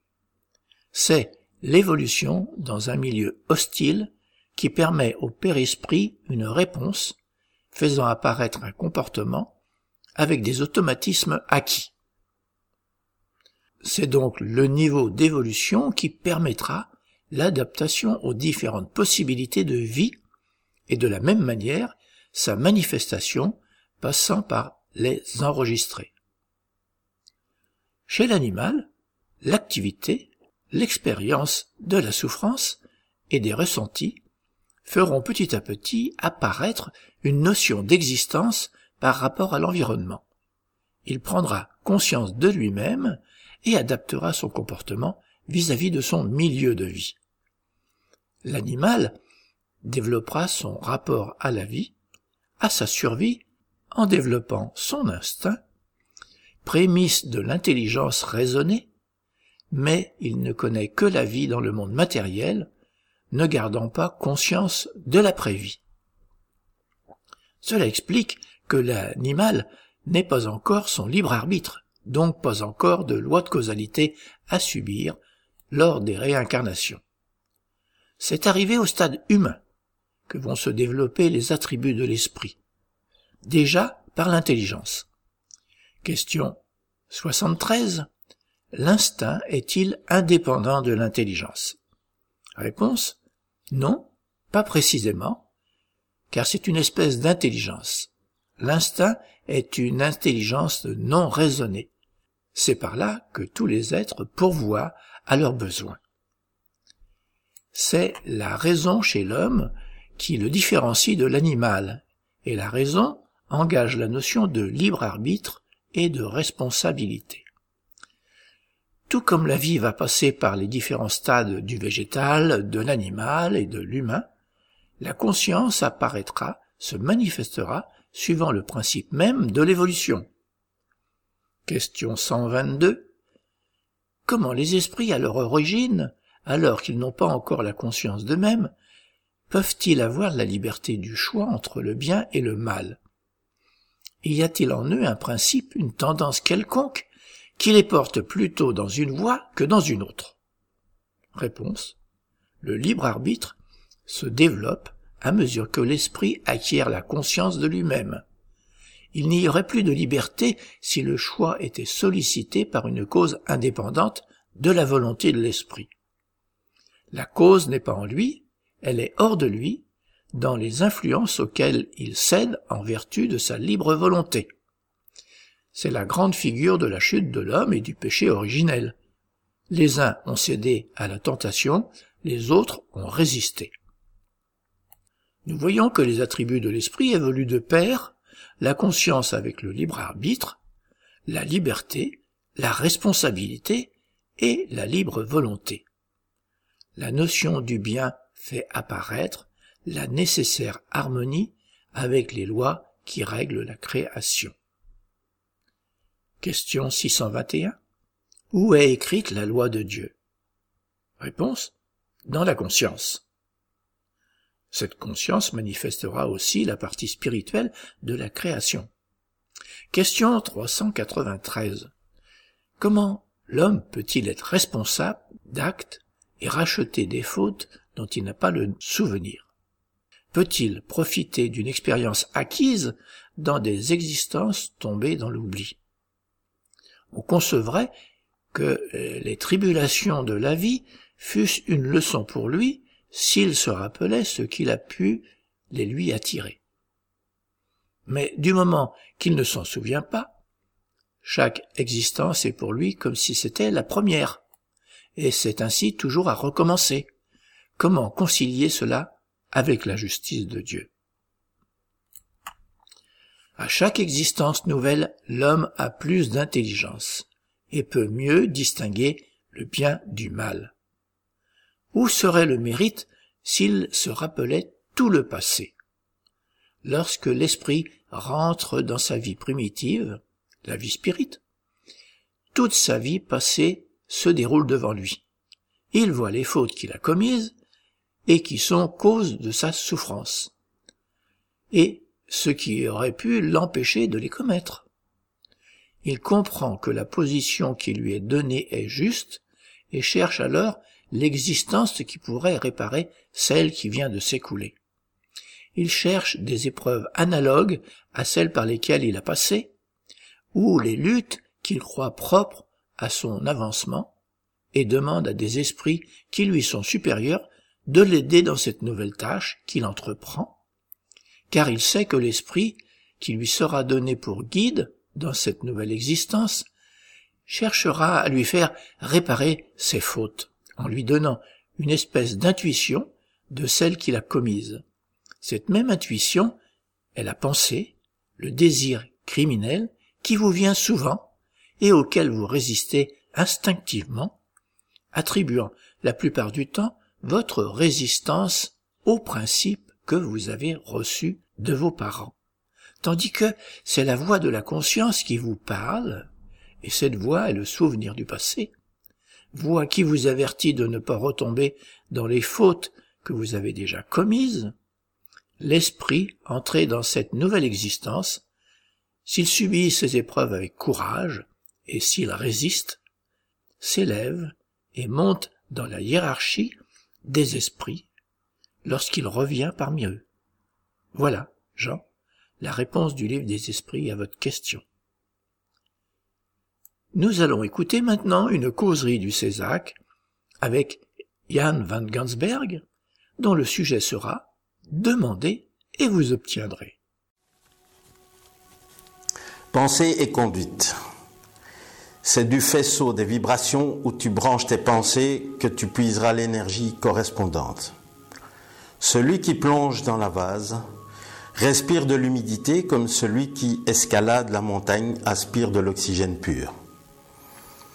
Fixer la pensée sur des événements malheureux et déprimants, c'est les vivifier, leur donner de la force, ce qui te rendra malheureux.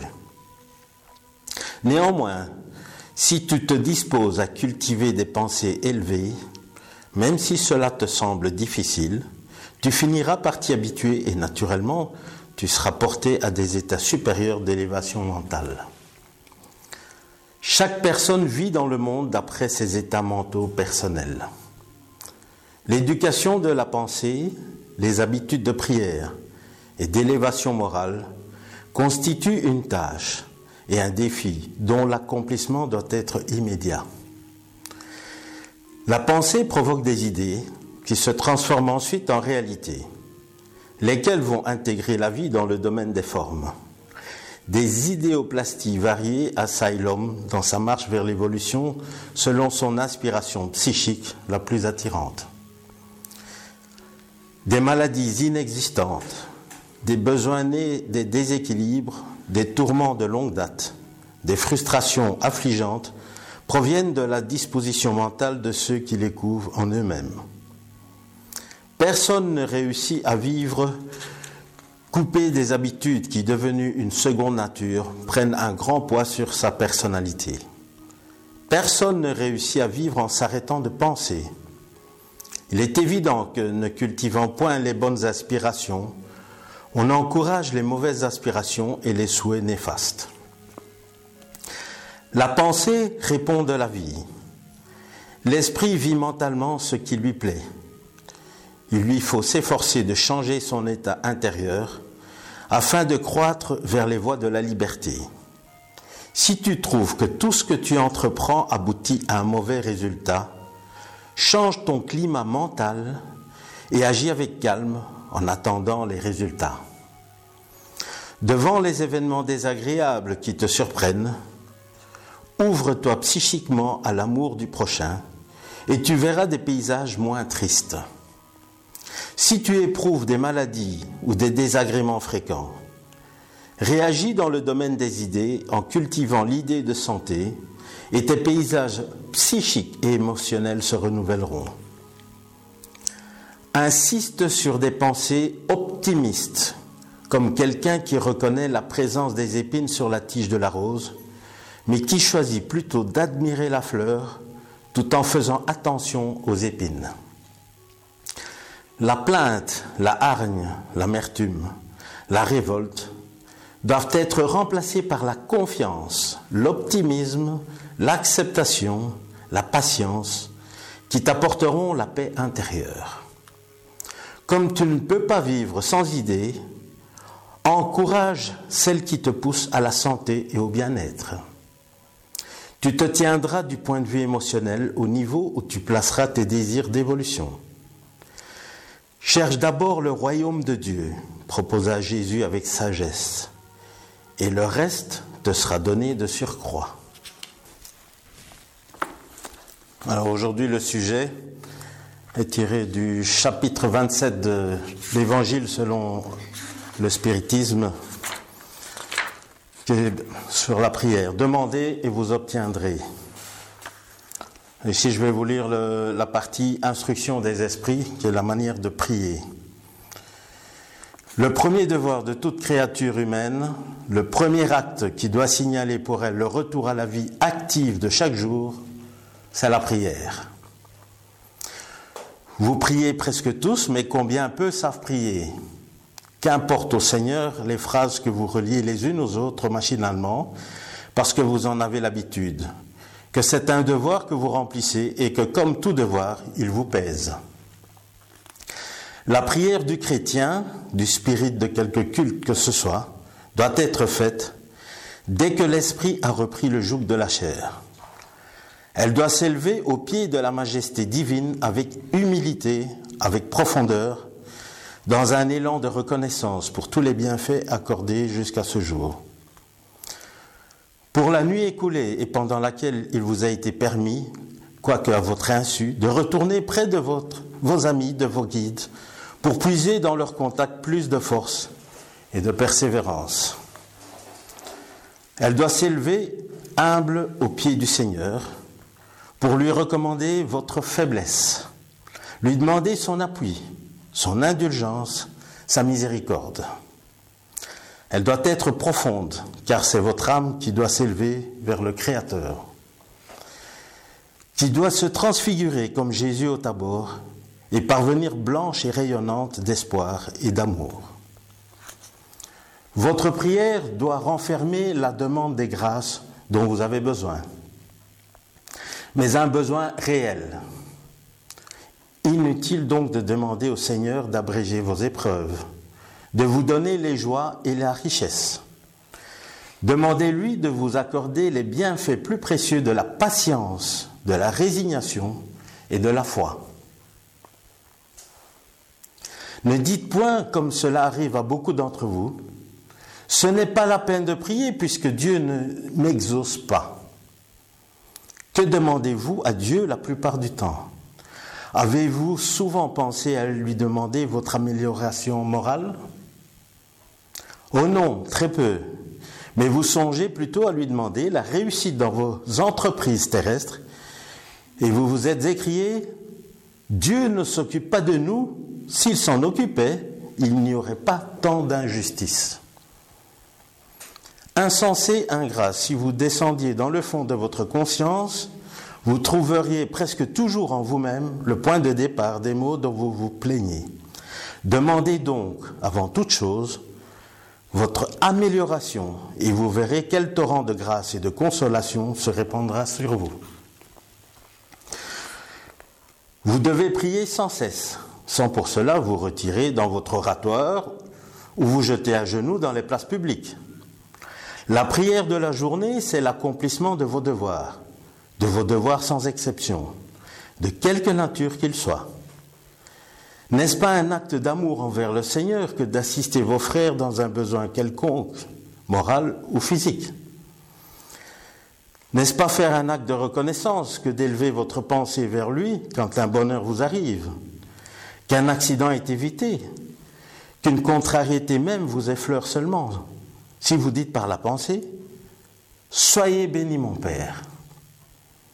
N'est-ce pas un acte de contrition que de vous humilier devant le juge suprême quand vous sentez que vous avez failli, ne fût-ce que par une pensée fugitive, et de lui dire Pardonnez mon Dieu, car j'ai péché par orgueil, par égoïsme ou par manque de charité. Donnez-moi la force de ne plus faillir et le courage de réparer. Ceci est indépendant des prières régulières du matin et du soir et des jours consacrés. Mais comme vous le voyez, la prière peut être de tous les instants sans apporter aucune interruption à vos travaux. Ainsi dite, elle les sanctifie au contraire. Et croyez bien qu'une seule de ces pensées partant du cœur est plus écoutée de votre Père céleste que les longues prières dites par habitude, souvent sans cause déterminante et auxquelles leur convenu vous rappelle machinalement.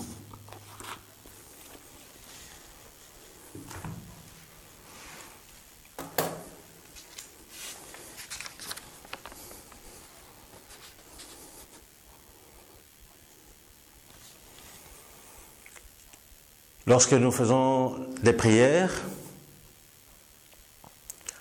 on attend, enfin, en tout cas, pour moi, c'était quelque chose qui m'arrivait souvent. Si je demande, je dois recevoir exactement ce que j'ai demandé.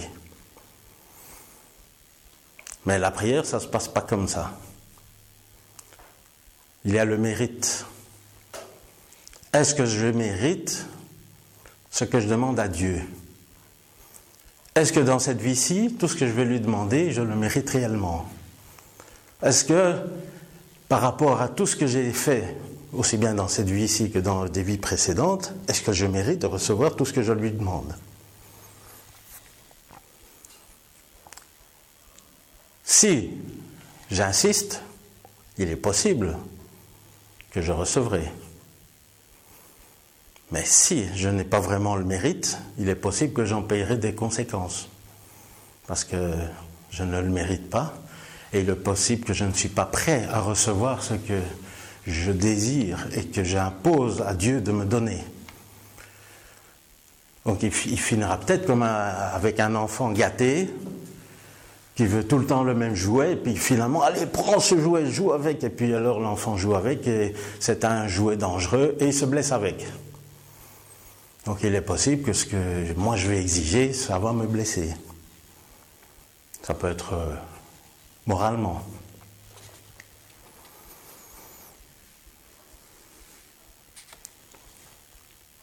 Donc, il est important de savoir que Dieu, si on, on lui demande quelque chose, il va le donner. Mais c'est le lui demander avec beaucoup d'humilité. Lui demander en sachant qu'il ne va peut-être pas donner exactement ce que je désire, mais il va donner quelque chose qui me convient, parce que lui sait ce qui me convient.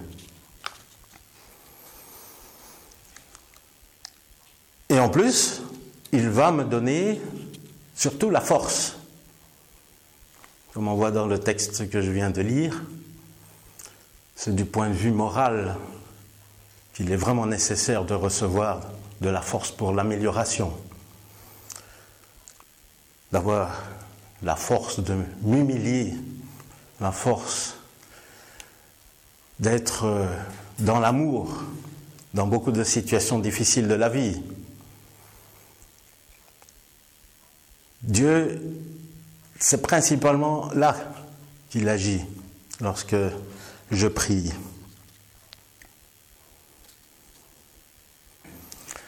Et alors, la prière, c'est également un moment privilégié où je vais me mettre en relation avec Dieu. C'est quelque chose qui va se faire en intimité avec lui. C'est pas en allant sur une place publique, en me mettant à genoux et en criant Je prie Dieu que ça, ça va vraiment faire de l'effet. Mais plutôt dans l'intimité, m'installer, me mettre en pensée avec Dieu ou les esprits supérieurs ou notre ange gardien. Et ça se passe donc au niveau de la pensée, transmission de pensée. Il faut imaginer que nous baignons tous dans un fluide universel. Et ce fluide universel, par la pensée, il va transmettre notre euh, connexion avec l'esprit aimé, ou Dieu, ou les bons esprits. Parce que si on prie par quelqu'un, c'est à travers le fluide universel que ce, ce fluide va, cette pensée va lui arriver.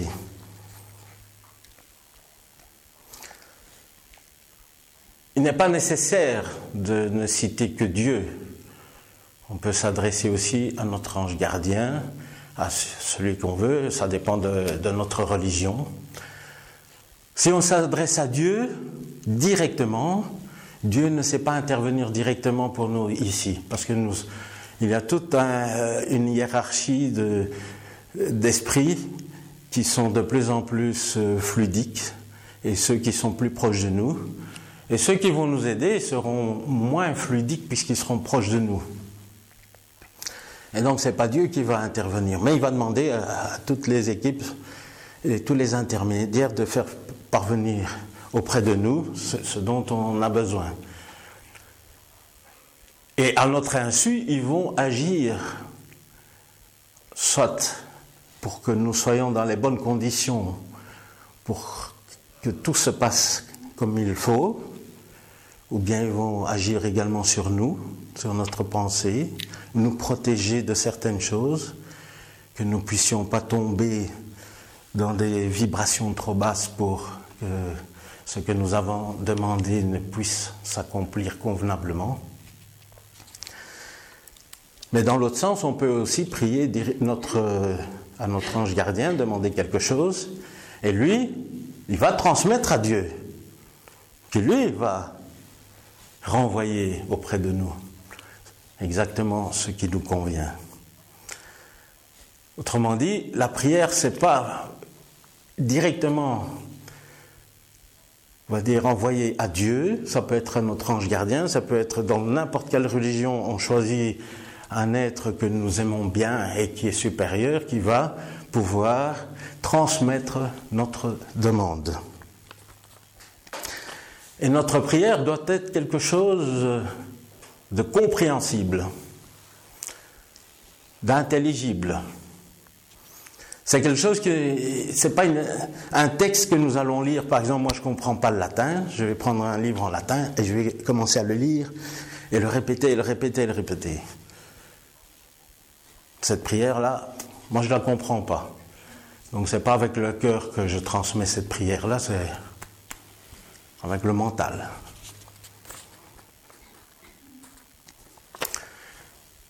Et alors nos, chers défunts, ils ont aussi besoin de prière. Et comme vous savez, on dit souvent qu'il ne faut pas prier pour les défunts dans beaucoup de religions, parce que les défunts n'ont pas besoin de prière, hein. ils sont morts, on ne vit qu'une fois, et une fois que nous sommes morts, nous disparaissons complètement, alors pourquoi prier? Mais ici, dans le spiritisme, on comprend bien qu'il y a le phénomène des réincarnations. Et lorsque on prie pour les défunts, que se passe-t-il? Ils se sentent moins seuls, ils se sentent réconfortés et ils peuvent avoir la force de se repentir. nous avons cette information que le fait de se repentir dans le monde spirituel va permettre que nous puissions être aidés par des esprits supérieurs. Dans le film Nos Solar, on voit que on amène André Louis dans un hôpital une fois qu'il s'est repenti. Et jusqu'à ce qu'il se, soit repenti, juste avant, eh bien, il était dans les souffrances, il ne savait pas très bien ce qu'il devait faire, il voyait tout en noir, en sombre, enfin bref des, pensées très sombres. Et au, moment où il s'est repenti, qu'il a demandé de l'aide, il a reçu cette aide-là. C'est une façon de prier quelque part. Hein. C'est une prière qu'il a adressée au supérieur pour pouvoir être aidé.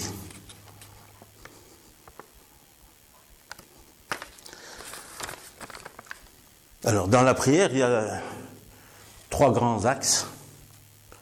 Nous pouvons louer, nous pouvons demander et nous pouvons remercier.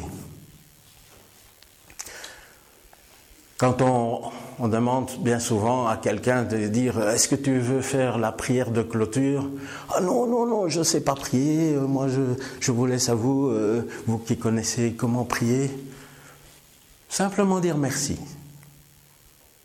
C'est déjà une prière de remercier pour tout ce qui a été, pour la journée, pour tout ce qu'on a, tous nos amis, la santé, etc. Remercier simplement, c'est une prière. Et louer, hein, vous savez, euh, lorsque on, vient de passer un moment difficile et qu'on s'en sort, on peut louer pour ces occasions où nous avons eu des complications, où on est passé par des passages compliqués. Et à ce moment-là, nous pouvons louer. Demander, ça vous savez, hein. ça c'est la première chose qu'on fait. Hein. On demande.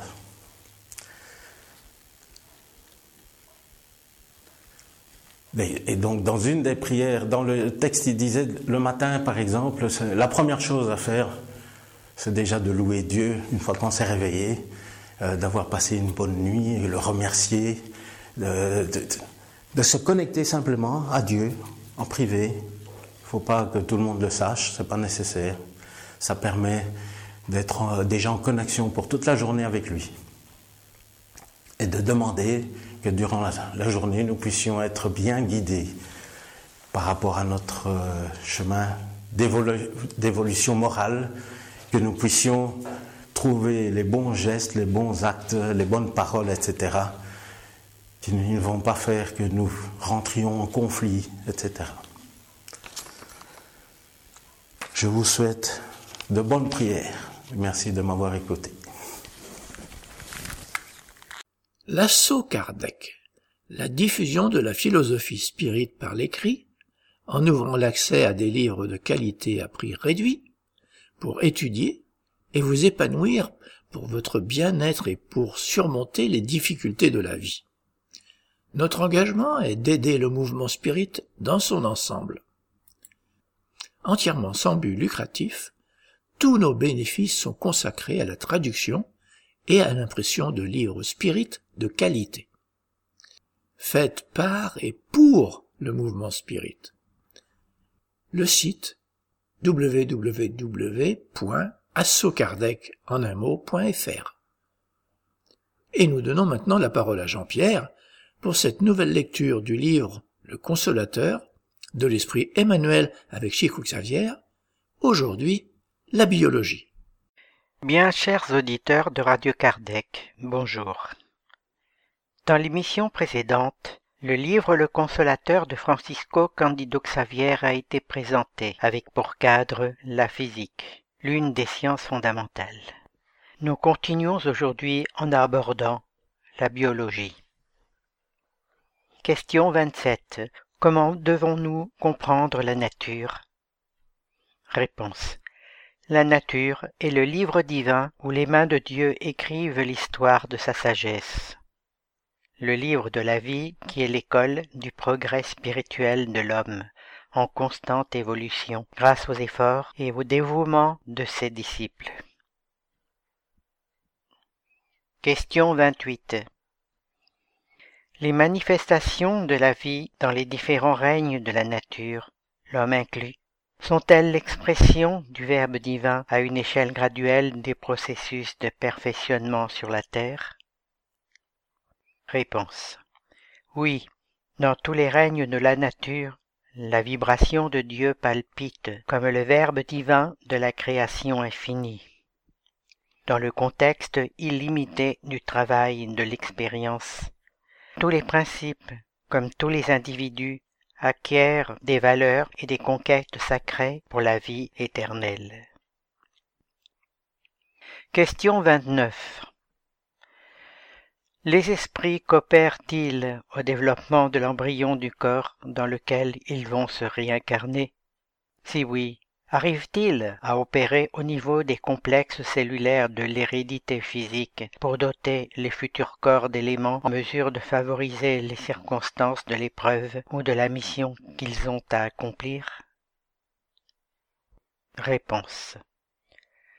Dans le cas d'esprits évolués, maîtres de leur réalisation inaliénable, cette coopération se vérifie presque toujours. En vue de leur lutte sur la terre, ils participent à l'effort des préposés de Jésus qui opèrent dans ce sens. Mais en ce qui concerne les esprits rebelles ou indifférents, dépourvus de valeurs morales essentielles, ils doivent accepter la délibération des préposés en question, choisissent les substances qu'ils méritent et qui sont fondamentales à leur processus de rédemption ou d'évolution. Question 30. Y a-t-il des organes dans le corps spirituel? Réponse. Dans le cadre des lois substantielles qui régissent la vie terrestre et extensibles aux sphères spirituelles les plus proches de la planète, le corps physique, à l'exception de certaines altérations imposées par l'épreuve ou la tâche à réaliser, est déjà une extériorisation approximative du corps spirituel. Cette extériorisation est soumise aux impératifs de la matière plus grossière au sein des mécanismes des héritages cellulaires, qui s'ajustent à leur tour aux épreuves ou témoignages indispensables de chaque individu. Question 31. La réincarnation commence-t-elle aux premières manifestations de vie de l'embryon humain? Réponse. Dès le premier instant, l'entité spirituelle ressent les effets de sa nouvelle condition. Toutefois, il faut reconnaître qu'un esprit plus lucide, contrairement au plus obscur et ignorant, jouit presque d'une entière liberté jusqu'à la consolidation totale des liens matériels lors d'une nouvelle naissance dans la sphère du monde. Question 32. Quand l'embryon est à l'état de formation, existe-t-il une interpénétration de fluide entre la mère enceinte et l'entité liée au fœtus? Y a-t-il des conséquences vérifiables?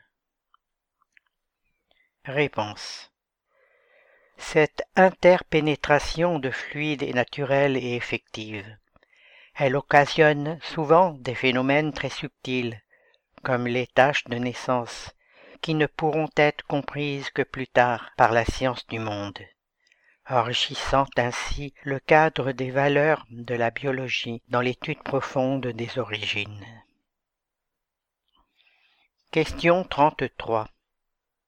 L'esprit fait-il à chacune de ses incarnations une récapitulation de ses étapes évolutives comme cela se produit avec l'embryon matériel qui se rappelle, avant la naissance, toute l'évolution de son espèce?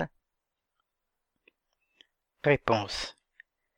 Effectivement, dans la majorité des cas, cette récapitulation a lieu, car l'occasion est offerte à l'âme incarnée de se comporter correctement dans les mêmes circonstances de son passé coupable. Toutefois, ce n'est pas une règle générale. Soulignons d'ailleurs que plus les acquisitions dans le domaine de la sagesse et de l'amour sont importantes, plus l'esprit en apprentissage sur la terre conservera un souvenir très lointain des expériences matérielles. Il sera donc exempté de cette intimité douloureuse du fait de l'expression supérieure de sa spiritualité.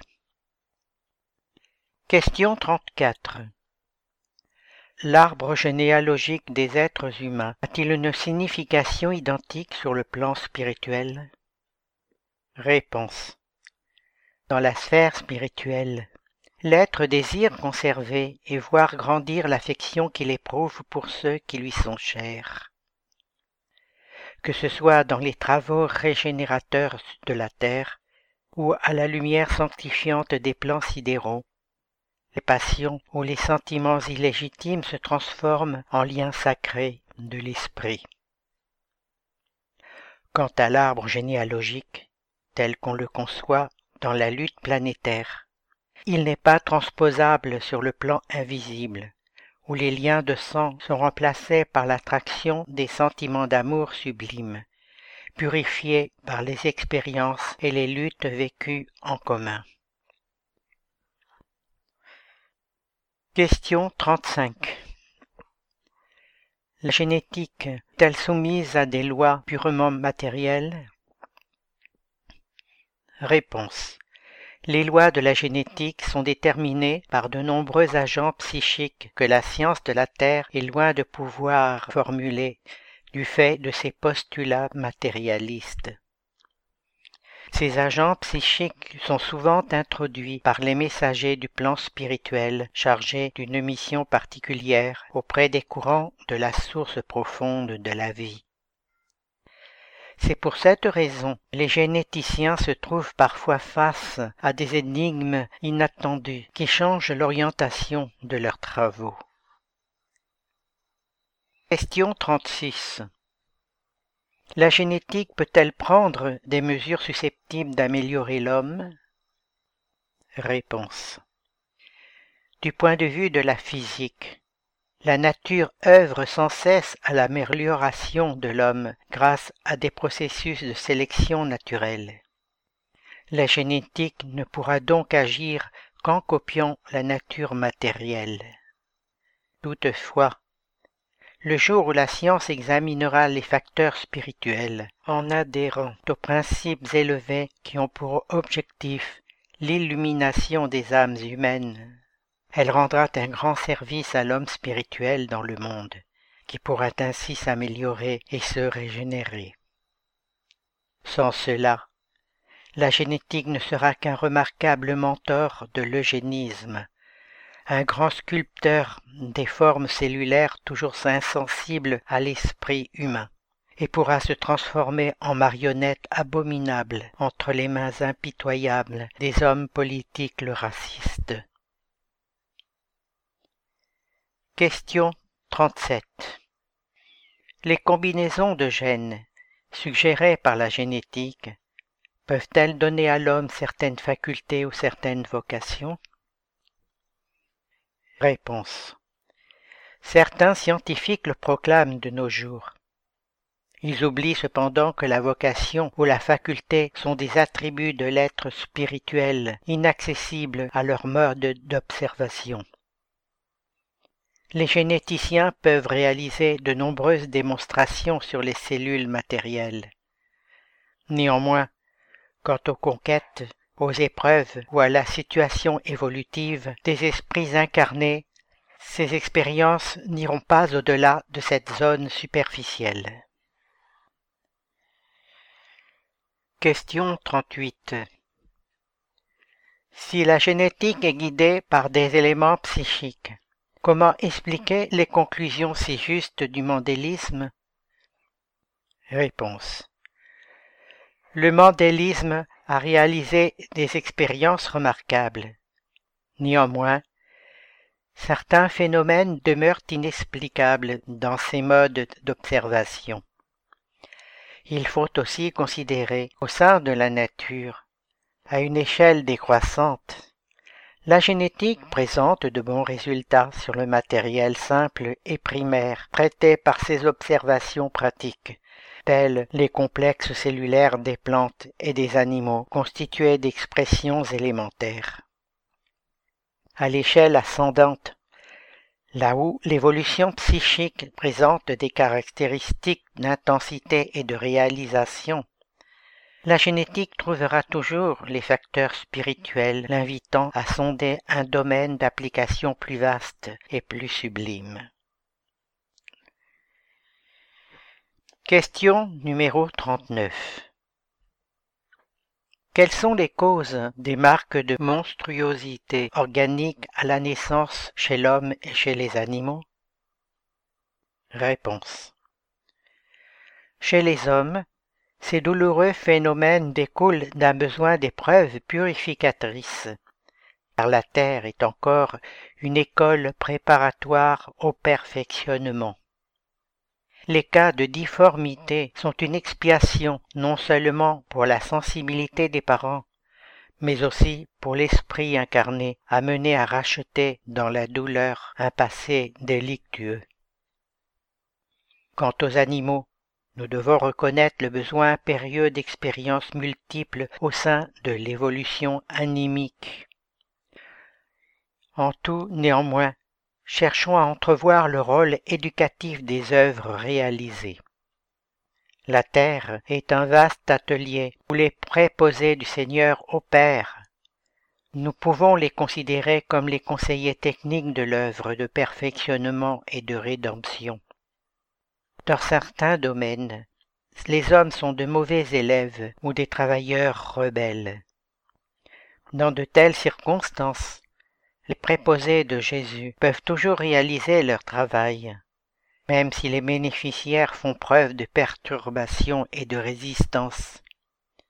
Cependant, la source d'énergie pure ne peut être rendue responsable des phénomènes qui la souillent par l'indifférence, les intentions criminelles ou la perversité des créatures humaines qui sont l'objet constant de l'affection dévouée du Seigneur sur toutes les voies de la destinée. Question 40 La fécondité et la stérilité sont-elles des épreuves?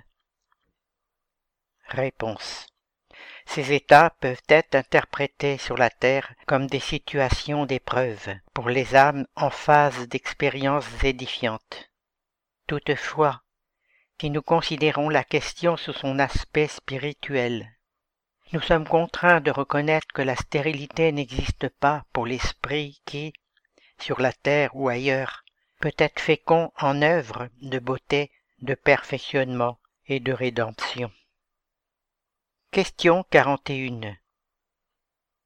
Le concept d'évolution qui, depuis les théories darwiniennes, a influencé toutes les sciences terrestres, est-il une nouvelle étape de rapprochement entre les connaissances scientifiques de l'homme et les vérités du spiritisme? Réponse. Toutes les théories évolutionnistes du globe terrestre tendent à un rapprochement avec les vérités du spiritisme pour embrasser à terme la vérité suprême. Merci Jean-Pierre.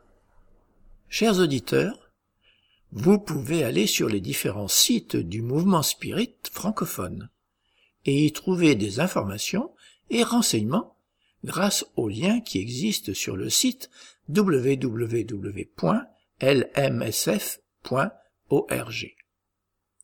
Chers auditeurs, nous sommes heureux d'avoir passé quelques instants ensemble. Nos émissions sont actualisées le premier et le 15 de chaque mois. En attendant, nous vous disons à bientôt sur Radio Kardec.